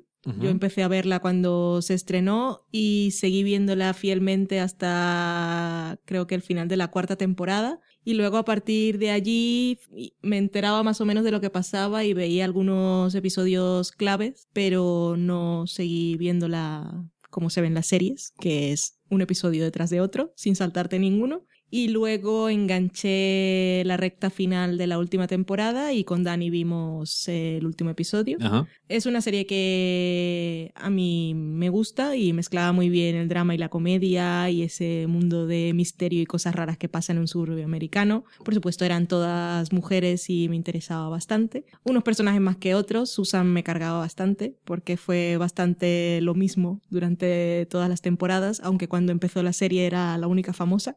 Ay, Terry Hatcher. Mi personaje preferido era Brie y creo que su final tenía que haber sido otro y mucho más drástico para ser consecuentes con su personaje y lo habría hecho todo más redondo. Pero es una serie que está bien y que marcó muchas cosas en su momento porque no se acostumbraban a hacer series protagonizadas por mujeres y, y bueno, hay que reconocer que tenía su punto original, que era esa mezcla de géneros en un suburbio americano. Sí, yo vi la primera temporada y parte de la segunda. Mm, Es que me parecía que estaba bien y creo que le reconozco más ahora a nivel de hi- históricamente, Hmm. aunque no sea tan vieja, que es más importante. Mm, No me disgustaba, pero ya empezó a llegar un punto en que ya los, los líos no me terminaban de enganchar demasiado. Y sin haber visto toda la serie, me quedé con la sensación de que el episodio final fue un poco... mm, Mm. No del todo perfecto. Seguro quien que la haya visto entera a lo mejor dice, oh, pues sí, fue perfecto. Ahí está. Y, y Wits, yo solamente vi la primera temporada y parte de la segunda, que nos ha pillado dos, que me ha pasado justamente eso. Y esa me dio pena no ver más porque me parecía que estaba interesante. Además, ha sido, yo creo que era el principio de una época en Showtime para un, casi un género inventó y también para mujeres protagonistas. Y yo creo que también es interesante pero en este caso me gustaba más que mujeres desesperadas y no sé es que es como tantas cosas que decimos siempre. Pues estaba viéndola y luego un día se me olvidó ver cinco o seis y entonces no encontré momento para verlos y empecé la tercera temporada y me atrasé dos temporadas y dejé de verla. Yo sí la vi entera y fui muy fan de la serie siempre y de Nancy Botwin y un poco Dilo. fangirl de Silas, eso es un poco mucho, que nos mandábamos gifs pervertidos con Vanessa y Pilar cuando estábamos en The TV Slayers, un poco crash. Y sí, sí que marcó un momento, mujer protagonista y además mujer protagonista, eso que ahora se confunde tanto el término, pero que en ese caso está muy bien, que era la antiheroína que era que se supone que a ver vamos a aclarar un poco las cosas se supone que el protagonista de una obra siempre es el héroe y estas cosas del antihéroe del que tanto hablamos ahora. Es que luego, es que vi un artículo hace poco es que me destrozó la vida, Ajá. me amargó la mañana y hizo que el, el café se enfriara solo con ¿De leerlo. qué era? Eh, de, era, lo vi en Twitter el enlace y era las seis antiheroínas del cine de los últimos años. Y entré y la primera era Amelie. Yo dije, ¿pero quién ha escrito esto? Y me fui. Y cuando lo comenté en Twitter ni siquiera puse el enlace, porque también odio eso cuando la gente se pone a criticar algo y comienzan a darle publicidad a las cosas, no me gusta. Pero quien quiso pudo buscarlo porque puse la mitad del titular y se podía encontrar fácilmente. Anyway, que el antihéroe es básicamente el protagonista de una historia y que tiene alguno, algunos muchos grises, pero básicamente es que las motivaciones de sus actos son egoístas. Pero es que últimamente, o sea, en las historias de la ficción actual no puede haber héroes como los conocíamos antes, porque sería un tochazo, una cosa muy aburrida y muy naif que ya no Sí. asumiríamos para la época. Pero bueno, Nancy, que era de lo que estábamos hablando. Wits me gustó mucho. El episodio final no me gustó del todo. Vi la octava temporada del tirón y la vi un año después porque me había quedado colgada, pero es una serie que a mí me encantó y que supo renovarse cada temporada. Por cierto, una cosa que siempre me llamó la atención de Wiz, porque si no la seguí, por lo menos me enteraba de lo que iba pasando, era esa cualidad que tenía tampoco de, de tampoco quedarse siempre en lo mismo. No, no, no. Iba Entonces cambiando. cada año era, bueno, pues ahora me voy a México, ahora me voy a no sé dónde, ahora soy no sé qué, ahora intento no sé qué, ahora me voy a la cárcel, ahora me voy a otro lado, no sé. eh, no quedarse estancada. Mm. Y bueno, fueron ocho temporadas. Sí, o sea, hay mucha gente que perdió el interés, creo, en Wiz. O esa sensación tuve yo. Pero yo creo que ha tenido mucha gente que la ha seguido con mucho interés y les ha seguido gustando mucho. Sí, y a mí me no veo por qué no. Pudo haber tenido un final mejor en una temporada anterior, Sí. Que tengo- los que la han visto ya saben cuál es, que no lo voy a decir porque nunca se sabe cuándo va a ver la gente las cosas, que para eso están ahí para la posteridad. Y ese habría sido el final perfecto de la serie. Pero bueno, cuando algo te gusta tampoco te quejas porque te den algo más, aunque el Bueno, final no haya sido tan cerrado. mejor- Si no la estropean, si no es. Dexter, Eso te iba a decir. Digo, a lo mejor Showtime tiene un cierto eh, track record ahí de. Pero no, no, no, no estamos hablando de ese nivel. No, ya, vale. No, eh, yo vi. Creo que vi el principio de la octava temporada contigo. Y luego me contaste cómo había terminado y tal. En algunas cosas me dio una sensación rara la última temporada en general, que hablo desde mucho desde la ignorancia, pero O sea, el final, final, la escena final sí que me gustó. Pero no podemos decir que el final es el último plano de una serie. so- No. Sobre todo en una serie. En una película igual sí. Eso me gustó el cierre final, pero todo lo que pasaba antes me pareció bastante flojillo para lo que nos había dado la serie. y yo Claudio es un clásico Yo nunca lo de he la visto. televisión que nunca he visto, que seguro que seguro que Daniel Roca nos va a decir, "Oh, hay que verlo, como que no habéis visto, esto es un clásico. ¿Cómo os atrevéis a hablar de series si no habéis visto? Yo, claro. Es eh, cuando se hacían series buenas, si no estoy muy equivocado, es británica. Seguro. Vale. Romana no creo que sea. En Italia no hacen muchas series sobre Imperio Romano buenas. Mm. Ahí está Roma. Hostia, Roma, qué sería acá. Tú no has visto Roma, ¿no? Sí que la he visto, sí. Es Deadwood. Eso fue cancelada. Igual que Deadwood. Fíjate que HBO hace cosas muy extrañas. Qué pedazo de series que cancela. Deadwood, Carnivali. las dos son de tres temporadas. Sí. Carnivale también, pero. Bueno, no sé. Es que estas son de tres temporadas y no. Oye, eh, cerrar la serie. Bueno, sobre todo Deadwood. Cancelar, no, la cierran. A su manera. Eh, Bueno, de Roma fue que se les quemó, se les quemó todo el decorado. ya, es que eso fue, fue diferente. Fueron más, más problemas y eso también. Era coproducción con la BBC, si no me. Era mucho si- dinero. Si no me imagino, o si no me equivoco, perdón. Pero bueno, en cualquier caso. eh, grandes series que a lo mejor no se habla tanto cuando se habla de la mejor época de HBO. Sí, en la época. Siempre se habla de Eh. Los Sopranos y a seis metros bajo tierra. Lo de Carnívale yo nunca lo voy a superar. Yo, Además, yo la vi cuando ya estaba acabada. Y ver ese último episodio, y, ¿pero por qué? No, no, ahora empieza.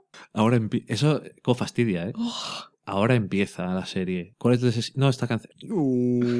En fin. Bueno, eh, eso, no la hemos visto. Yo me imagino que será una serie muy importante históricamente. O sea, sé que es una serie importante históricamente, que no sé Me ha parecido leer o escuchar a alguien decir que todavía era buena, que en el sentido de que no sé qué tal se sostiene hoy en día, porque hay cosas que son buenas o que son muy importantes históricamente, pero que las ves después y yo lo siento.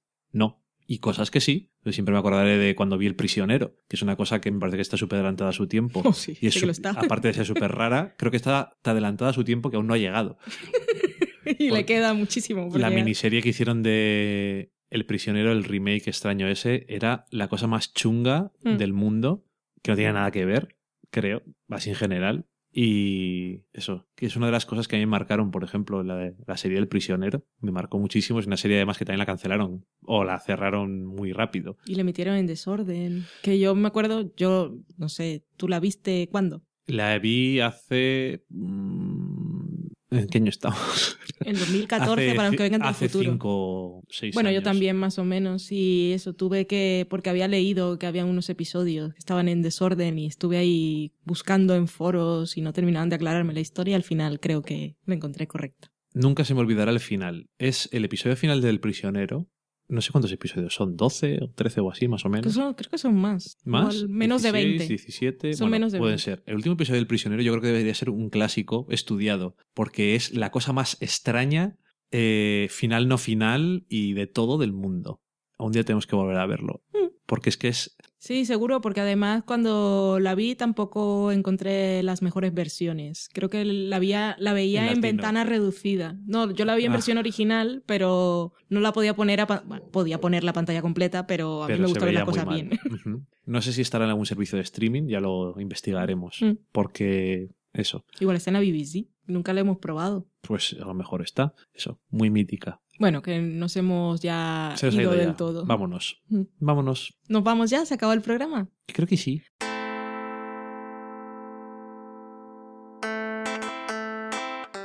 Pues muy bien, pues nos vamos a cenar y a cuidar del gatito. Loki Muchísimo. se ha quedado dormido de escucharnos. Se aburre, normal. Como no puede limpiar mientras hace cosas, pues se duerme, que es lo que puede pasar escuchándonos hablar tanto tiempo. Muchísimas gracias por volver al programa después de nuestra pausa y por escucharnos hasta aquí, aunque os saltéis Mad Men, que sé de algunos que lo hacen. Y nada más, os deseamos que paséis unos buenos días. Besitos a todos. Adiós. Adiós.